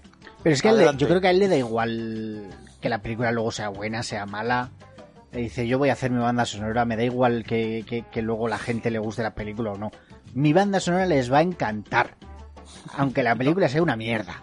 No, y normalmente eh, en la crítica de la película será solo se salva la banda sonora de John Williams, ¿no? Y bueno, eh, pero bueno, la verdad es que John Williams ya empieza a estar un poco vejete, pero también os digo que, que tal y como hace últimamente las bandas sonoras, o ya las lleva haciendo durante un tiempo, trabajo, trabajo es poco, porque compone, eso sí, la, peli- la, la banda sonora, pero luego ya lo de los arreglos y la dirección de la orquesta se la deja a sus empleados. O sea, él hace el germen, que es la composición, pero luego ya el trabajo duro, por decirlo así, lo hacen, o el trabajo de campo, lo hacen, lo hacen otros. Entonces, Hombre, es que yo, yo creo que ya ha hecho bastante, ¿eh? John Williams. No, no, la, parte creativa es suya, ¿eh? O sea, no, le- no le resto, ya, ya. ¿eh? Pero aparte que, que ya lleva una carrera que, joder, como si se jubila nada ya. más ya, ya Que nadie, nadie le echará en cara que se jubile, como a Harrison Ford. Exacto. Bueno, entonces, eh, apariciones en esta película. Pues vamos a tener a Harrison Ford haciendo de Indiana Jones. Eh, John Rhys Davis, que es el que hacía de Salah en la trilogía original, dice estar interesado en participar. Bien, a mí me cae bien. Eh, pero no vamos a ver así a la Beuf, buena noticia, que es el que hacía de Matt, del hijo. Y tampoco vamos a ver a Karen Allen, que es el que hacía de, la que hacía de Marion, eh, también en la cuarta o en la trilogía original, tampoco va a estar. Y ojo aquí el bombazo, que, que por un lado tengo miedo, pero por otro lado tengo muchas ganas, porque ¿sabéis quién ha dicho que quiere ser el villano? Mark Hamill. Hostia. O sea, Mark Hamill ha demostrado su deseo en querer interpretar al villano. Esto significa que el director puede decir eh, Tururú o puede decir "Mm, Mark Hamill, ¿eh? Pues venga, vente para aquí. Yo creo que puede ser un ¿eh? A esta altura está un poquito de la cabeza, ¿eh? Está un poco cucú. Bueno, pues que haga de un villano esperpéntico. Que haga de Joker. claro. Ser- o un villano tipo J. Bob el silencioso contraatacan que sale haciendo ahí una cosa muy Sí. rara. Mientras, bueno. no haga, mientras, mientras no haga de Luke Skywalker en la nueva trilogía, puede hacer lo que quiera. Yo, yo creo que, que puede hacer un buen papel y creo que puede ser una buena noticia. Yo me gustaría, me gustaría ver a Mark Hamill como villano, pero bueno. La trama. Muy, bueno, de hecho ya, Ah, sí, ya lo sí. vimos como villano en, en la serie de Flash, ¿no? Me parece. En la serie de Flash hay un par de episodios en los que aparece él.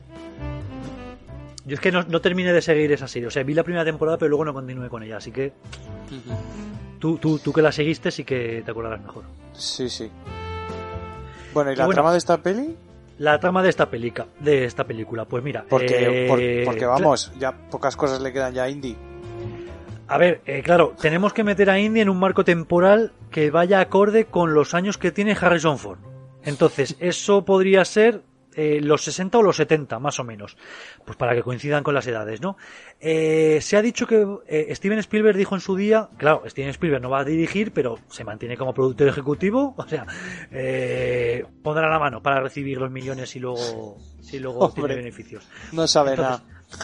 Steven Spielberg ya ha dicho que iba a ser un tema más terrenal que Indiana Jones 4, que ya recordamos que tenía por ahí extraterrestres. Y, y los rumores lo perfilan eh, con la leyenda del tren de oro de White Thing. Que si os lo dicen así, pues no po- podéis no tener ni puta idea. Pero por lo visto esto es una leyenda de, de que los nazis, cuando empezaron a perder la guerra, había un tren que iba recorriendo todas las poblaciones de Alemania y de las poblaciones que tenía eh, Alemania ocupada, iba recogiendo todo el oro y que está escondido. Entonces, parece que es una de las posibilidades que vaya la película sobre esto. No está claro, ¿eh? Pero bueno. El inicio de rodaje está a la vuelta de la esquina, agosto de 2021, empezará a rodarse. Y la película de estreno, a día de hoy, la fecha es 29 de julio de 2022. O sea, hasta el día te lo dan. Así que tampoco está tan alejado. No, no. Vamos a ver. eh, se ha dicho que va a ser el punto final de la saga. Por favor. Claro, estas cosas ya sabéis cómo es. Eh, puede ser el punto final de la saga completamente o puede ser la última película con Harrison Ford. El- a ver, eh, la opción del reboot siempre la vas a tener, aunque pasen años. Entonces, quién sabe. Claro, lo que, lo que pasa es que si vas a hacer luego reboot, podrías aprovechar esta película para introducir un personaje que lleve el relevo. Pero no se sabe. Lo que sí que está claro, porque se ha dicho, es que Indy no, no va a morir. O sea, Indiana Jones no va a morir, que, podría- que sería el punto final total a la saga. Esto no va a ocurrir, así que a ver lo que pasa, ¿no? Muy bien. A, no ser, eh, pues no, no por ser, a- no por ser pesimista, pero a no ser que el actor realmente muera y entonces lo tengan que matar. Esperemos que no. Esa opción Bueno. siempre va a existir, ¿no? Lo harán en, lo harán en digital. Yo es que pienso que como Indiana Jones tuvo tal culmen de obra maestra en la última cruzada, como cine de aventuras, que todo lo que me intenten dar a partir de ahí ya mm, es que no, no va a alcanzar nunca el top.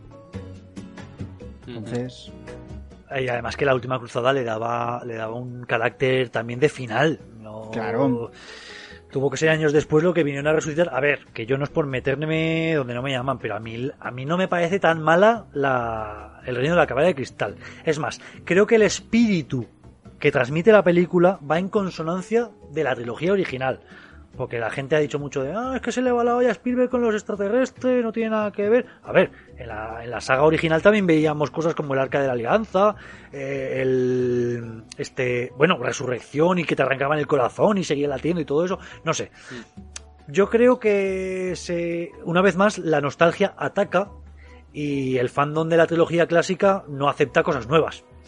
Y ya está.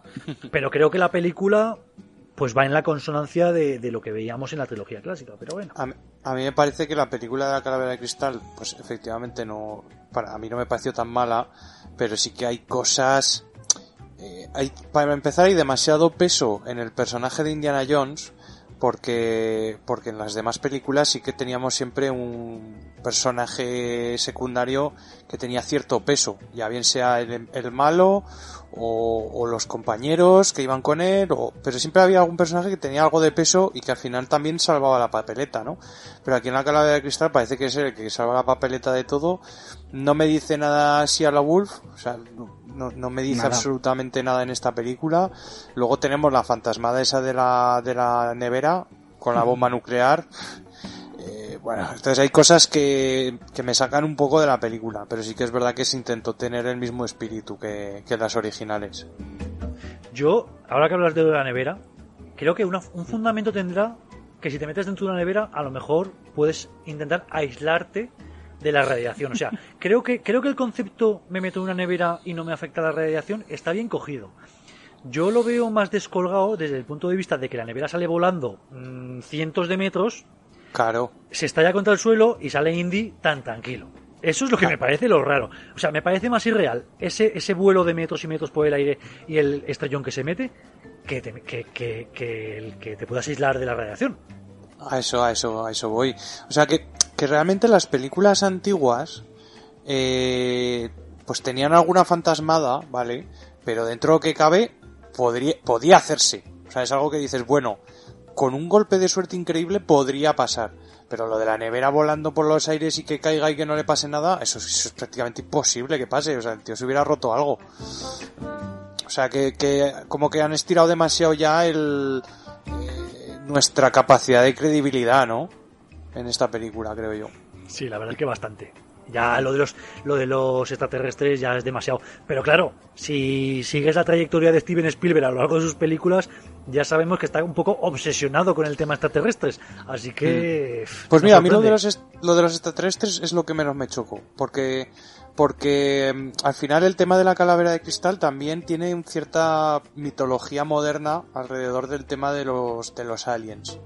Entonces, no me pareció mal que lo introdujese ahí en plan para toda esta gente pues que le gusta un poco esta este misticismo no y este y estas teorías de que es claro no ha podido ser creado por el hombre y que a, lo mejor ha sido una raza alienígena antigua tal. Pues bueno no, no me parece mal que metiese eso realmente. Aparte es lo que dices tú que es muy es muy Steven Spielberg con lo cual a mí eso es lo que menos me chocó pero luego hay otras cosas que sí que que no me que no me acababan de convencer en la película Bueno, veremos. Eh, lo que yo es que estoy un poquito cansado de entre remakes y decimonovenas partes de películas que ya hemos visto, estoy un poco uf, hastiado, de verdad. Eh, vamos a vamos a sacar productos nuevos, franquicias nuevas, ¿no? En vez de tirar un poco de la nostalgia. Y con eso engancho a nuestro siguiente producto, Que es otro que es Remember. Will- que es Willow. O sea, que, que Willow, que por favor, eh, enamorado de Willow, ¿eh? Me encanta. Sí. Me encanta, adoro Willow. Pero ya está, ya pasó, ¿no? Yo es que esta es una película que nunca me ha llegado demasiado. Entonces, pues bueno. Bueno, sil- eh, silencio a Oscar desde mi mando. Y ya está, hasta aquí Oscar. Bueno, a ver, cada uno tiene sus gustos. O a lo mejor es que no la vi de pequeño y por eso no me llegó tanto. Puede ser, puede ser. Entonces, bueno, eh, cierto, ¿no? Después de la película que fue en 1988, pues llega, mm, no sé, ya he perdido la cuenta, casi 40 años después, eh, está Willow, la serie, que va a ser una serie de televisión, y que también empieza un poco ya con, con tropiezo, porque si bien a- empecé hace un par de semanas a recopilar información sobre para este programa, eh, el director iba a ser John Chu, eh, y hoy he estado, o anteayer estuve revisando un poco, y se acaba de caer del proyecto, porque por lo visto ha dicho que el calendario no para de sufrir retrasos en Reino Unido, y que además el próximo verano espera tener un bebé, va a tener un hijo, y que claro que no va a poder atender ni a su familia ni al proyecto de Willow, pues como se merecen ambos, y que prefiere dar un paso atrás. Así que este director, que por lo menos iba a ser el director del episodio piloto, ya descolgado. Entonces, el productor ejecutivo, que es Ron Howard, pues parece, no lo sé, eh, todavía no está confirmado, pero parece que podría tomar las riendas. Además, Ron Howard es un mercenario, así hablando, no, no, lo, no lo digo como peyorativamente, es un, es un director de estudio. Sí, sí, que- el tío que no- trabaja no, tiene, ningún- no tiene ninguna con- idea propia. No, trabaja con, con contrato. O sea, Sí, sí. eh, trabaja para. Ahora mismo, pues para Disney. Ya lo hizo, ya lo hizo con Han Solo. Porque Han Solo tenía otros directores. La cosa se desmadró muchísimo. Les despidieron a los directores y le dijeron a Ron Howard: ¡Hala! Arreglan en tuerto. El pobre hizo lo que pudo. A mí, ya os digo que Han Solo no es una película que me. que me que no me que no me guste a mí me gusta o sea me parece satisfactoria no lo ha sido para el fandom pero bueno a lo que íbamos que nos vamos por las ramas. Willow la serie seguramente este Ron Howard que ya iba a ser el productor ejecutivo termine también ejerciendo las labores de director de episodio pero bueno. Guionista principal pues volvemos a tener a Jonathan Castan que del que también hemos hablado antes. Y la trama lo poco que se conoce es que va a tratar de salvar a un príncipe secuestrado. Bueno la trama de momento pobre pero bueno, esto es lo que hay. ¿A quién vamos a ver en esta serie? Pues a Warwick, a Warwick Davis, que era el Willow original, pues que seguirá siendo el Willow más ancia, más, más vejete, ¿no? Más mayor. Mm. También vamos a ver a Ellie Bamber, que, que, es una actriz que ha aparecido en Orgullo, Prejuicio y Zombies, en Animales Nocturnos o en el escándalo de Christine Killer, que esta va a ser un poco la elegida tipo lo que fue Willow en la película, pues, pues la elegida en esta serie. Se podría decir que es la protagonista y quién sabe si Willow podría tener más el papel de mentor o de tutor o aparecer por ahí, ¿no? Eh, también vamos a tener a Kaylee Spani, que aparece en Debs, que creo que es una serie que habéis visto, se ha recomendado alguna despensa. Eh, que también ha salido en El Vicio del Poder o en Pacific Rim Insurrection. Y esta Kyle Spani va a ser la princesa hermana del príncipe secuestrado. Así que también va a estar. Y también tenemos a la actriz Erin Kellingman, que ha aparecido en Han Solo, en Falcon, y, va a aparecer en Falcon y Winter Soldier, y también ha aparecido en la serie Life, y que esta va a ser, va a ser la sirvienta de la, de la princesa. Todos estos actores están confirmados. Ya lo que venga después, quién lo sabe, ¿no? El rodaje está pensado que se inicie en Gales a lo largo de este año 2021 y el estreno en 2022, ya al año que viene, tampoco queda tan lejos. Joder, qué rápido. Y bueno, se supone que la serie pues va a tener la misma sintonía que la peli, así que puede ser un producto pseudo infantil, pseudo juvenil, pero que a los amantes de la antigua película pues les va a tener ahí enganchados, ¿no? Incluso a mí, así que bueno, a ver. A mí es que si no sale Val Kilmer... Hostia, buenísimo, ¿eh? Claro, Val Kilmer no se le ha mentado de momento. es que Val Kilmer no está en condiciones. ¿eh? no, está para luchar con espada, ¿eh? Pero, pero, un, pero un cameíto. Sí, que, sí, no estaría bien, ¿no? Sí. Igual se lo guardan para la sorpresa. Al final es un rey gordo sentado en su trono. Bueno, esta Willow que ya veremos. Para mí, producto un poco recuperado y un poco menor. No sé, yo veremos a ver. Sí, pero nadie, nadie lo esperaba. Ha aparecido de repente, pues bueno. Sí, sí. Eh, a ver lo que sale, ¿no? Sí, es que yo creo que estos, estos productores tienen un, un libro con títulos antiguos y lo revisan y dicen, venga, a ver, vamos por él. Ya hemos hecho mucho del 84, hemos recuperado mucho del 84. A ver, ahora 85, 86, venga, vamos a ir. Pero bueno, eso, que. No sé. Cosas buenas, por favor. también... hay que recordar que hace poco tuvimos la serie de del Cristal Oscuro, La Resistencia, pues que también entroncaba con la película de hace mil años y a todos nos ha encantado. No a lo suficientes como para que Netflix la haya renovado, pero, pero por lo menos aquí en esta casa nos gusta el Cristal Oscuro. Así que ha sido un éxito. También yo creo que esta Willow pues es un poco esa es parte de esa batería de, series que va a sacar Disney, ¿no? Un poco pues para aprovechar todo su producto de Lucasfilm eh, al máximo, creo yo. Hmm. No, que esto se trata de crear contenido, o sea, producir, producir, producir. ¿Que sale bueno? Bueno, ¿que sale malo? Pues bueno, sí, claro, pues ahí, está. A, alguien le gustará, alguien la verá, ¿no? Como está en galería. Bueno, y pasamos al siguiente, que este sí que me vas a sorprender porque no tengo ni idea de, de qué se trata. Children of Blood and Bone. Es que este es un proyecto muy especial y que me ha apetecido también traer porque me parece muy interesante. ¿Y por qué me parece muy interesante? Porque es una producción que no tiene nada que ver con Lucasfilms, con el historial de Lucasfilm, por decirlo así. Es el, primer claro, es el primer proyecto de la era Disney que es original. O sea, que no tiene nada que ver ni con Star Wars, con Willow ni con nada. Entonces, esto proyecta a Lucasfilms como productora más allá de sus productos antiguos, ¿no? Más allá de Star Wars y tal. Entonces, se trata de una adaptación de una trilogía que por lo visto debe ser superventas, escrita por Tommy Adeyemi, y que 20th Century Fox tenía los derechos y que claro, al comprar Disney Fox, pues eh, los ha adjudicado para que esta película o esta trilogía la haga Lucasfilm, Entonces, le ha llovido del cielo. Entonces, de esta forma, eh, Lucasfilm, en colaboración con 20th Century Studios, que es como se ha rebautizado 20th Century Fox después de la compra por Disney, pues van a producir la adaptación de estas novelas. La primera novela es de 2018 y se llama Children of Blood and Bone.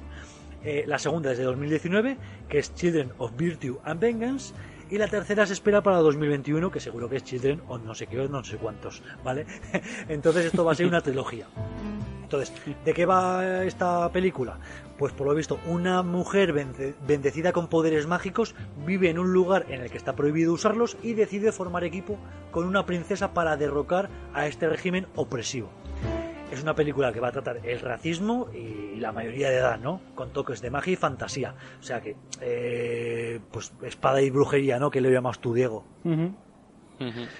Eh, la escritora admite haberse inspirado en temas diversos, pues como Harry Potter o Avatar de las de las Airbender, y también en los conflictos raciales de Estados Unidos, o sea que este puede ser un tema importante el de la xenofobia, ¿no?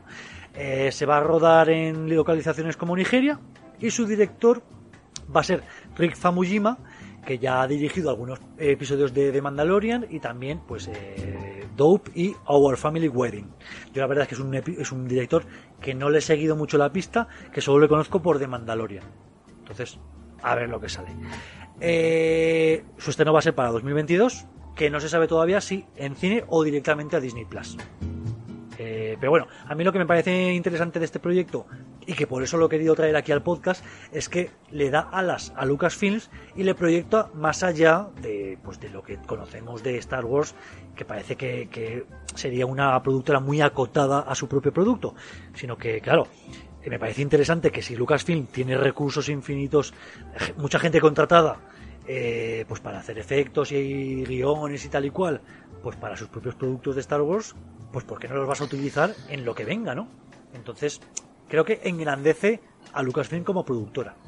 A mí es que esta trama que me cuentas... Ya la he visto. Mm, me huele, me huele mucho a, a los Juegos del Hambre o a Divergente, ¿sabes? como una refrito, ¿no? Como una trilogía adolescente, ¿puede ser? Sí, sí, yo creo que tiene esta pinta. O sea, régimen opresivo, eh, protagonistas con algún tipo de poder. A ver, siempre que metes magia. Tiene cariz juvenil. Sí. Que luego nos puede gustar a los, a, adultos, desde luego. Pero el, el, target objetivo yo creo que es la, el, pues eso, el espectro juvenil. Bueno, estas, eh, estas sagas o triunfan o, o se van al carajo. Eh, le pasó un poco a, Divergente, le pasó a, a, Host, otra película también que iba a ser eh, una saga y también se quedó en la primera. Y bueno, pues ya la, ya la veremos. Veremos la primera si, si funciona o no funciona. Muy bien. Eh, una pregunta que me ha surgido, Oscar, tú que has estado estudiándote todo esto. Eh, lo que son series, por supuesto, van a Disney Plus directo. ¿Todas las películas eh, tocarán cine? No. O sea, eh, ya la, la, película de, de Droids, Droids Story, esa va a ir directamente sí o sí a Disney Plus. Pero el resto, en principio, son para cine, pero depende cómo evolucione la situación, podrían ir eh, directas a Disney Plus. Eh, realmente, a día de hoy, 2021, eh, lo que ha dicho Disney, o por lo menos lo que es un modelo de negocio con respecto a la pandemia, es que se va a estudiar caso por caso cada producción y se decidirá si se estrena en cine o se estrena directamente en Disney Plus y si se estrena en Disney Plus se hace con algún tipo de suscripción premium como ocurrió con Mulan mm. o si se o si se hace con la suscripción básica como ha ocurrido con Soul que es así que la han estrenado directamente y todo el mundo tiene acceso a ella. Pero que se estudiará caso por caso. Entonces, como estamos hablando en este podcast de películas muy a largo plazo, o sea, pues para 2022, 2023, 2024, se estudiará en el momento y dependiendo de cómo esté la cosa, eh, pues eso, en el año que le toque.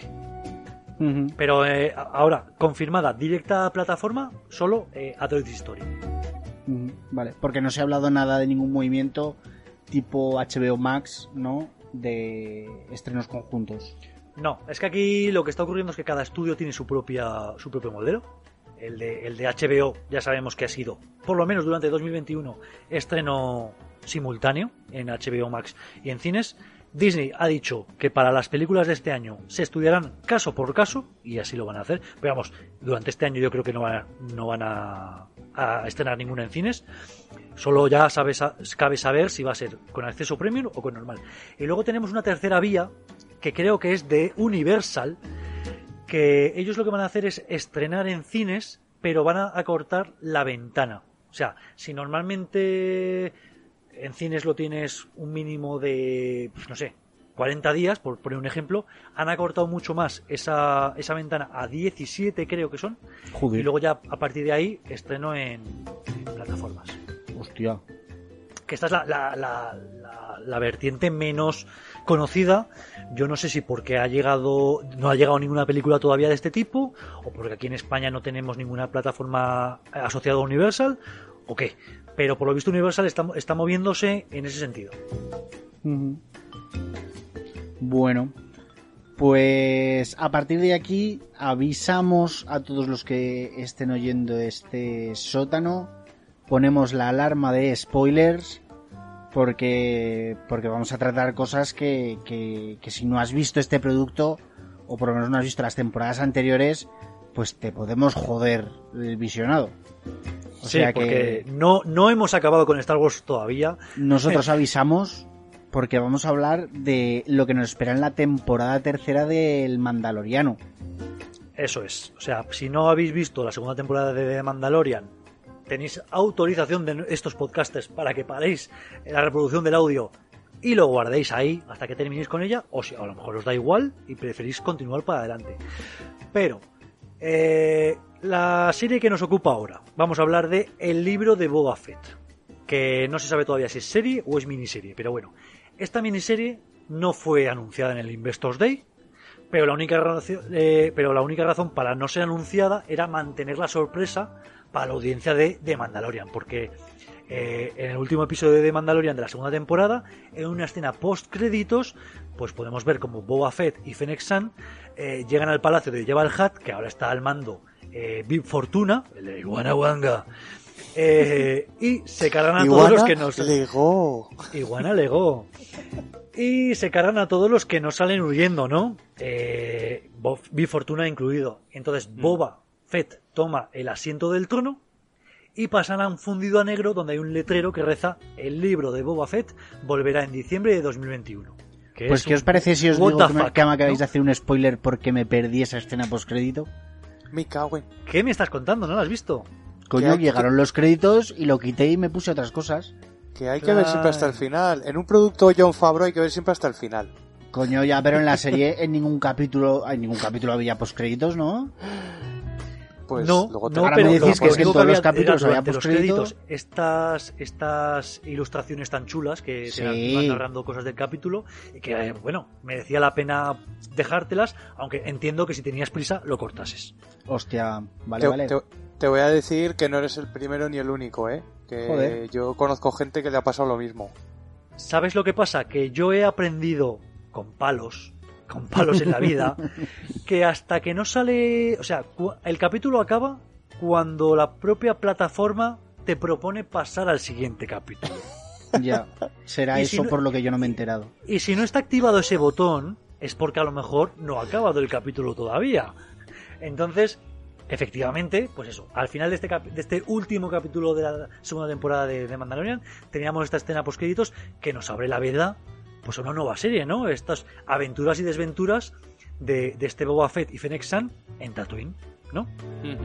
Sí. Eh, ¿De qué va a ir esta serie? Pues, eh, pues supongo que vida de cazar recompensas, ¿no? Y jefe mafioso eh, del clan de Tatooine, del que, el que era de toda la vida los Hat, ¿no?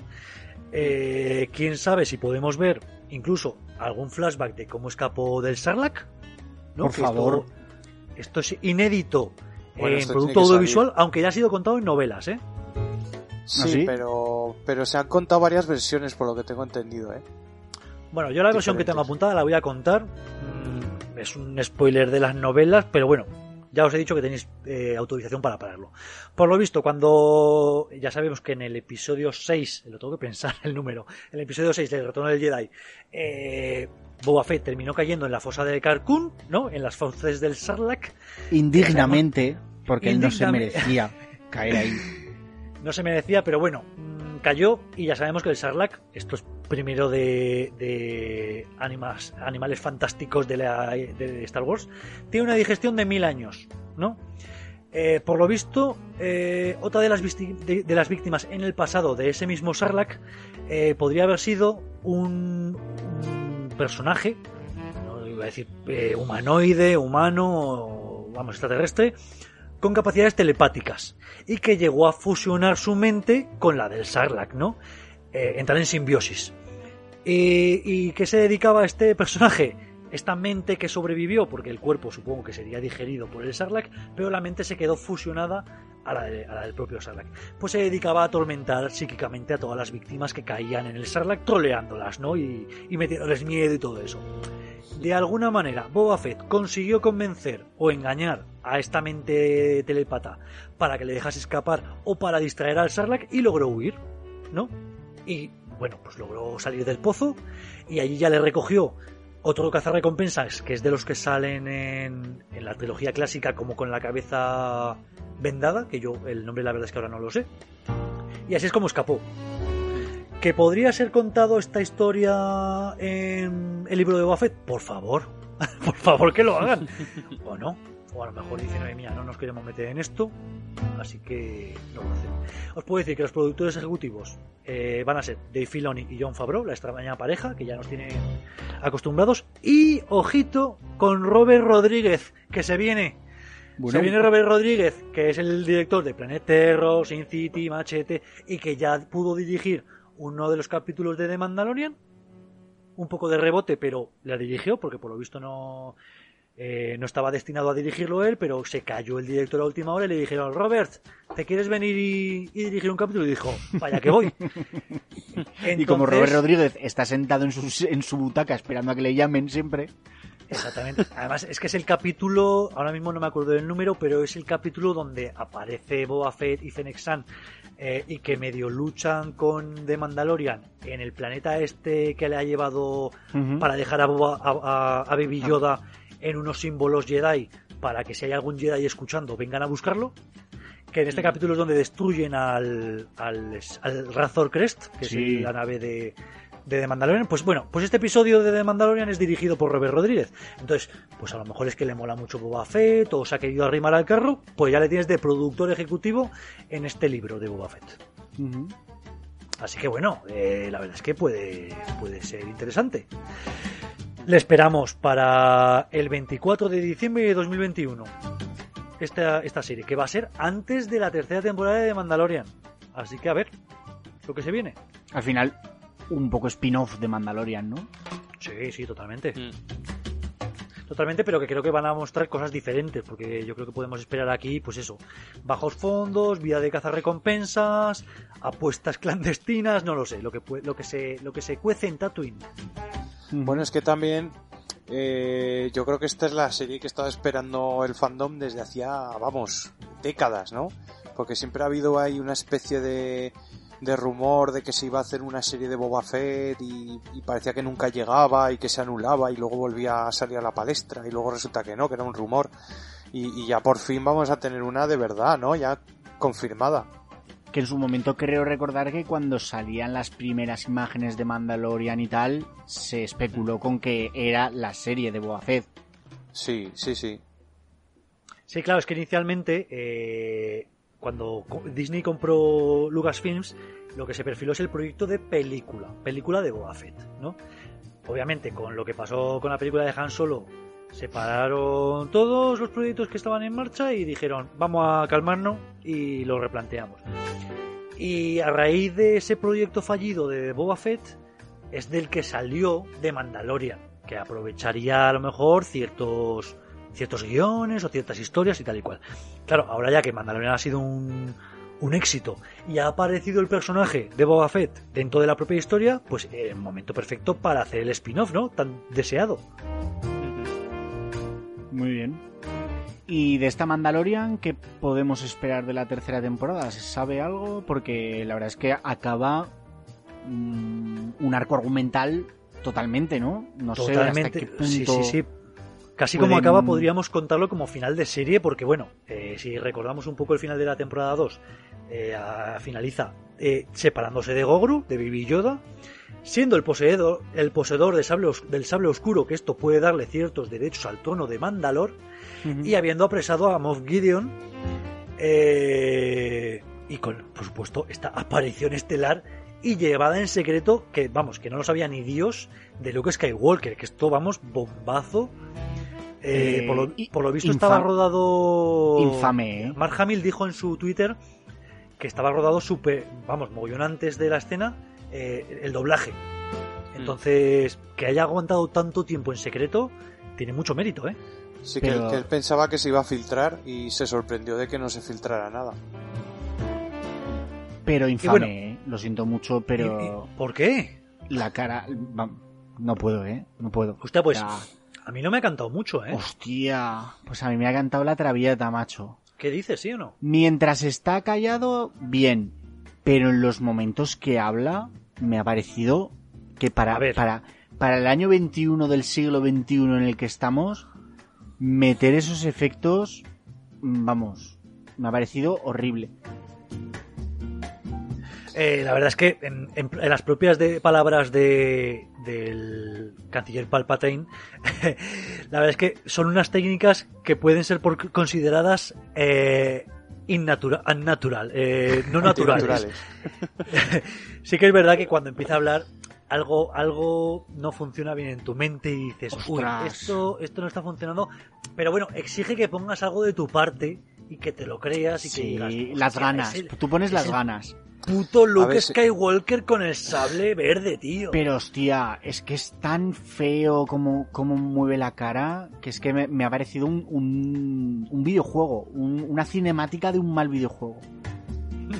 Se nota, se nota el CGI, pero yo tengo que decir que, que el momento ya te hace olvidar el CGI. O sea, Sí, pues no lo sé, a mí me saca un poco del momento, de verdad. a mí, a mí me flipó bastante esa escena porque no, no me lo esperaba para nada. O sea, bueno, cuando ya ves entrar el X-Wing y dice, Sí. ¿un solo X-Wing? Qué raro. Entonces ya, ahí ya dije, ostras, no, no se atreverán a meter a, a Luke.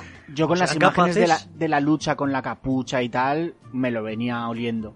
Sí, no, ya cuando lo- ves el sable láser verde y, y el guante negro en, el- en la mano derecha dices, ya es que el guante no lo vi, él. no lo vi. No lo vi hasta, hasta, hasta que se quita la capucha. Que dije, coño.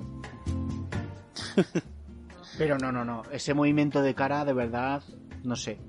Yo creo que, que estamos en un momento de, de- de hacer mejor las cosas. Hombre, hay una aplicación en el móvil que te pone tu propia cara a, Pues- a- a escenas de cualquier película y es bastante realista, aunque también canta, pero si una app de un móvil te puede hacer eso, pues con un pelín más de cuidado a lo mejor se podría haber logrado un, un Pues resultado es que mejor. Eso mismo se lo dije a, a Rick el otro día, hablando de esto, que mm, me recordó a eso, al mismo nivel. Para mí está al mismo nivel que la aplicación del teléfono. De verdad, ¿eh? Algo, no- no- yo creo no que algo, canta algo- tanto, ¿eh?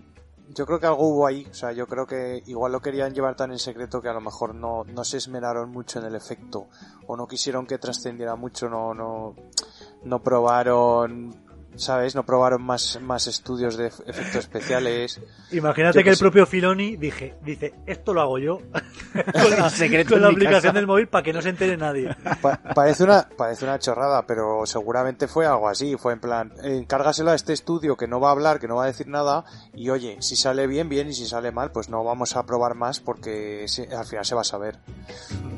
Algo pudo pasar de eso, ¿eh? No, no lo descarto. Bueno, ¿qué podemos esperar así de esta acaba, tercera así acaba- eso es, así acaba la temporada 2, vamos a meternos con la temporada 3. ¿Qué podemos ver? Pues yo creo que estamos directamente enfocados hacia la conquista de Mandalor, ¿no? Que ahora sabemos que el Imperio purgó a los mandalorianos en el pasado y que esta conquista de Mandalor puede ser en favor de Bo-Katan, que es la que parece que es la, la heredera eh, con más autoridad ¿no? en la materia para, para convertirse en la gobernante. ¿no?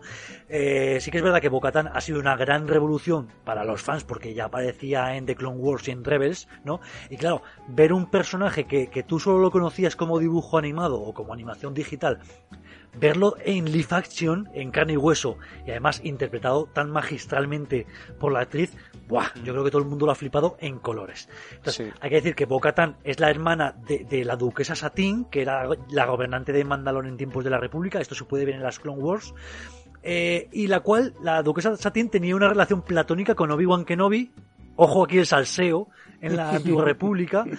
Eh, pero claro, pues que como uno era Jedi, Jedi y la otra era la gobernante de Mandalor, pues se calmaban sus, sus testosterona y, se mantenían al margen y lo mantenían dentro de una relación platónica de amistad, ¿vale? Entonces, eh, yo creo que vamos a trabajar en esto, ir hacia la conquista de Mandalor y lo, lo que pasa es aquí, ¿qué ocurre con lo del sable eh, oscuro, ¿no? Que se supone que ahora está en posesión de, de, mando. De, Din Djarin, de mando, y que no le puede regalar así como así, aunque ya veíamos en Rebels que sí que se podía entregar el, el sable oscuro, pues ahora se han inventado la regla de no, esto tiene que ser eh, ganado en combate, así que a ver lo que puede pasar con esto. Y que a Mando le da eh, completamente igual. Además. Claro, si Mando dice, toma que te lo doy. Pero no, no, esto no funciona ahí, ya lo dijo Moff Gideon, ¿no? Y bueno, yo creo que a lo mejor podríamos también empezar a introducir el personaje del almirante Thrawn, porque yo creo que Moff Gideon puede estar bajo el mando del gran almirante Thrawn. Y, bueno, lo que hemos contado de que de esto de que quería Grogu para la clonación y tal y cual. Pero lo que me raya un poco son las fechas, porque este de Mandalorian se espera para 2022 sin embargo, ya hemos dicho que Ahsoka y Rangers of the New Republic, que también el almirante Thrawn tendría que intervenir en esos productos, se les espera para 2023. Entonces, no sé si es demasiado pronto para presentar al almirante Thrawn. No lo sé. O a lo mejor eh, este gran evento final que decimos que va a confluir eh, con Ahsoka y con Rangers of the New Republic, incluso de Mandalorian, a lo mejor está reservado para la temporada 4 de Mandalorian. No sé, me raya un poco lo de, la, lo de las fechas. Como es todo rumorología, pues bueno, yo lo suelto aquí y a ver lo que pasa, ¿no? pero, tener, a, tener a Thrawn escondido durante dos años, ostras, yo creo que sacarán algo, ¿eh? En, en, en Mandalorian. O sea, algo algo te tienen que dar, algún no sé, que, salga por ahí Thrawn o que, que, se hable de él, algo, ¿no? Claro, es que incluso, a lo mejor se me está ocurriendo que incluso Thrawn podría aparecer en el último capítulo de la tercera temporada. Así en plan villanaco. Yo lo esperaba ya en esta temporada. Al final Mandalorian es un poco la serie madre, ¿no? De, eh, de la que giran como satélites eh, Ahsoka, Rangers... Hmm. Entonces, claro, eh, que, sea la punta de lanza, enseñártelo para después metértelo eh, ya a saco en esos satélites que decimos, pues eso, Ahsoka, Rangers Claro, pero estamos hablando que a, lo mejor Thrawn podría estar incluso implicado en el nacimiento de la Primera Orden. O sea, que ya estamos hablando que está también intentando hilar hacia la, hacia la nueva trilogía de secuelas de JJ Abrams joder, que es un personaje importante que está por ahí haciendo cosas y pues, yo creo que a lo mejor hacia finales de la temporada nos lo podemos esperar. Y luego que el tema de Grogu también algo habrá, ¿no? Creo yo. Tiene que volver a salir porque tienen que seguir vendiendo peluches de Grogu. Yo, yo creo que es un recurso muy valioso como para renunciar a él.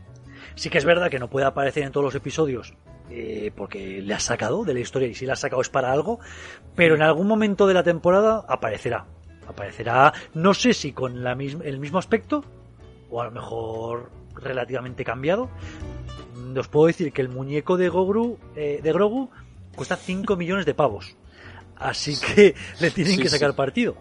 Eh, a ver. Y el merchandising que han vendido, ni te cuento. Está pagado, ¿no? Había un filón ahí. Madre mía. Y bueno, apariciones que podemos esperar en esta tercera temporada de Mandalorian, pues por, supuesto Bo-Katan, Eh, supongo que también Moff Gideon, que aunque está, digamos, apresado, yo creo que de alguna manera conseguirá escapar. Eh, los hijos de la guardia, que son los radicales estos del This is the Way, de seguir el camino, que por lo visto son súper estrictos, creo que también pueden aparecer. O sea, los, los, que son de la misma orden que, que Din Djarin. Sí, eso es. Estos que, que, son tan estrictos que ni siquiera se quitan el casco en ningún momento. Que ya recordamos que dentro de los mandalorianos están los del ala suave, que son Bocatan y compañía, y los que y los que siguen el credo a rajatabla, ¿no? Que son los hijos de la guardia. Eh, pues eso, ya hemos hablado que a lo mejor el almirante no aparece en algún momento y Grogu pues también tendrá que aparecer eh, quizá en algún episodio, ya veremos. Ya os puedo decir que la, que la temporada está en preproducción y que hasta 2021, desde 2020, nada. Que inicialmente se esperaba para finales de 2021, pero que pues los continuos retrasos pues la han trasladado al año siguiente. Muy bien, pues vaya repaso, ¿eh? Uf, eh, hay, hemos, hay, nos, hay, tela aquí, ¿eh? Nos hemos quedado solos, madre mía. Van a sacar más en, en estos cinco años que todo lo que han sacado en, en 20. ah, claro, es alucinante. Muy bien, pues a ver, os hago la pregunta que, que, que tiene que salir aquí. ¿Qué, ¿Qué, es lo que más esperáis de todo esto? No me digáis, no me digáis todo ni me digáis una lista de 10 cosas. Eh, decirme dos o tres como mucho. ¿Empiezo yo, por sí, ejemplo? Por ahora mismo. Pues, pues mira, eh, el producto que más hype me está causando ahora mismo y que siempre me ha causado es Obi-Wan Kenobi, por lo que es el personaje, por lo que representa dentro de la trama de Star Wars y porque adoro, adoro con la palabra en mayúsculas a Iwan McGregor. O sea, es un actor que me encanta, enternecedor, lo achucharía continuamente y me lo llevaría a casa. ¿Te irías y... en moto con él a tus viajes por Inglaterra? Me iría a un planeta desértico y nos meteríamos juntos en un iglú y que pasase lo que tuviese que pasar. Y, y por supuesto, siempre he tenido mucho cariño al personaje de Hayden Christensen, al actor de Hayden Christensen, y que creo que ha sido muy bien dependiado y que, y que esta segunda oportunidad nos va a sorprender. Número uno, Obi-Wan Kenobi, pues lo espero.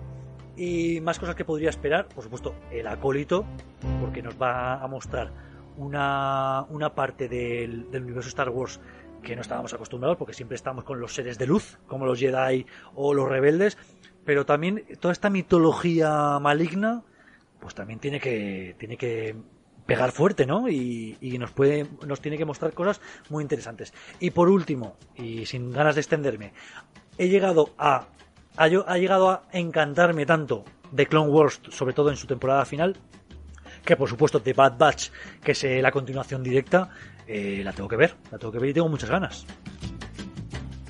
Muy bien, David, ¿qué te llama a ti más la atención de todo esto? Pues yo, Indiana Jones 5. Ahí está. No, no, en serio. Claro es, que, que sí. es, que me ha, es que me ha quitado, Oscar me ha quitado las dos que quería coger. Efectivamente, a mí me llama mucho Kenobi y me, y me llama mucho el acólito, pero por, por, por, aportar un poco más, pues como tercera sí que me, que me llama bastante, yo diría Ahsoka.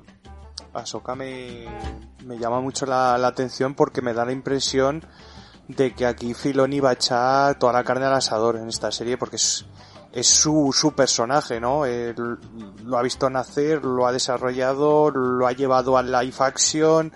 Eh, yo creo que aquí va a echar, vamos, eh, va a hacer lo que sea para que esta serie sea lo más brutal posible. Entonces yo me quedaría con esas tres realmente.